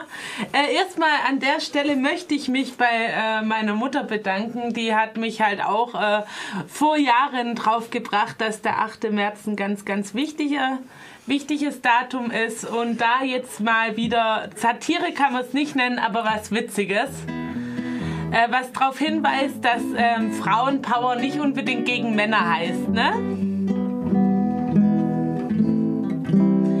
Frauenpower muss nicht gegen Männer sein, denn Männer waren auch mal klein. Die passten dann in so dicke Bäuche hinein. Ja, Männer waren auch mal klein. Wenn man's genau nimmt, ist so ein Kind nicht wie der Wind, der einfach rumweht und niemals auf eigenen Beinen steht. Frauenpower heißt nicht unterwürfig zu sein, obwohl Frauen waren auch mal klein. Die passten dann in so dicke Bäuche hinein. Ja, Frauen waren auch mal klein. Und dann kommt aus dem Großen etwas Kleines heraus. Ganz egal welches Geschlecht, es sieht nackig aus. Belassen wir es dabei. äh, ja. Vielen Dank, Flora. Wir haben uns sehr amüsiert gerade. Ja, und mit Freiburg haben wir angefangen und jetzt hören wir auch hier wieder auf. Ich war gerade noch mal drüben im Streikcafé und habe gefragt, was heute so gestreikt wurde. Hast du heute schon irgendwas gestreikt? Ja, ich habe heute schon Arbeit an mir selbst und Selbstoptimierung bestreikt. Was hast du heute gestreikt? Ich bestreike heute meine Familie, also die Care-Arbeit, die ich normalerweise mache. Genau. Und das Geschirr. Ja. Was hast du heute gestreikt? Ich habe heute Morgen die Spülmaschine nicht ausgeräumt, obwohl sich das Geschirr schon wieder stapelt. Und damit sagen wir jetzt Tschüss, oder? Ja! ja. Radio Dreigland in Freiburg verabschiedet sich und wir geben wieder an ähm, Erfurt, oder? Richtig? Ja, an Erfurt weiter. Es gibt noch einen Beitrag, den wir leider nicht spielen konnten, aber der wird noch nachgeholt von Erfurt eventuell. Und sonst findet ihr alles im freien Radionet. Genau, unter freie-radios.net, da gibt es zum Beispiel ein Inter Interview zum Frauenkampf, zur Frauenkampftag-Demo heute in Freiburg. Obwohl ich auch denke, dass sie nachher wahrscheinlich nochmal live reinschalten würden, oder? also, ganz ehrlich, haben wir doch auch gemacht. Wo wir überall waren, in Berlin, in Dresden, in Mainz, in Portugal, in Brasilien, in Kamerun. Istanbul, Istanbul, Istanbul, gesperrte Straßen, aber egal alles nachzuhören. Wie gesagt, wir stellen die komplette Sendung hoch. Wir haben GEMA-freie Musik gehabt. Ach ja, und vielen Dank nochmal an Flora Florenz für die schöne Musik. Ja.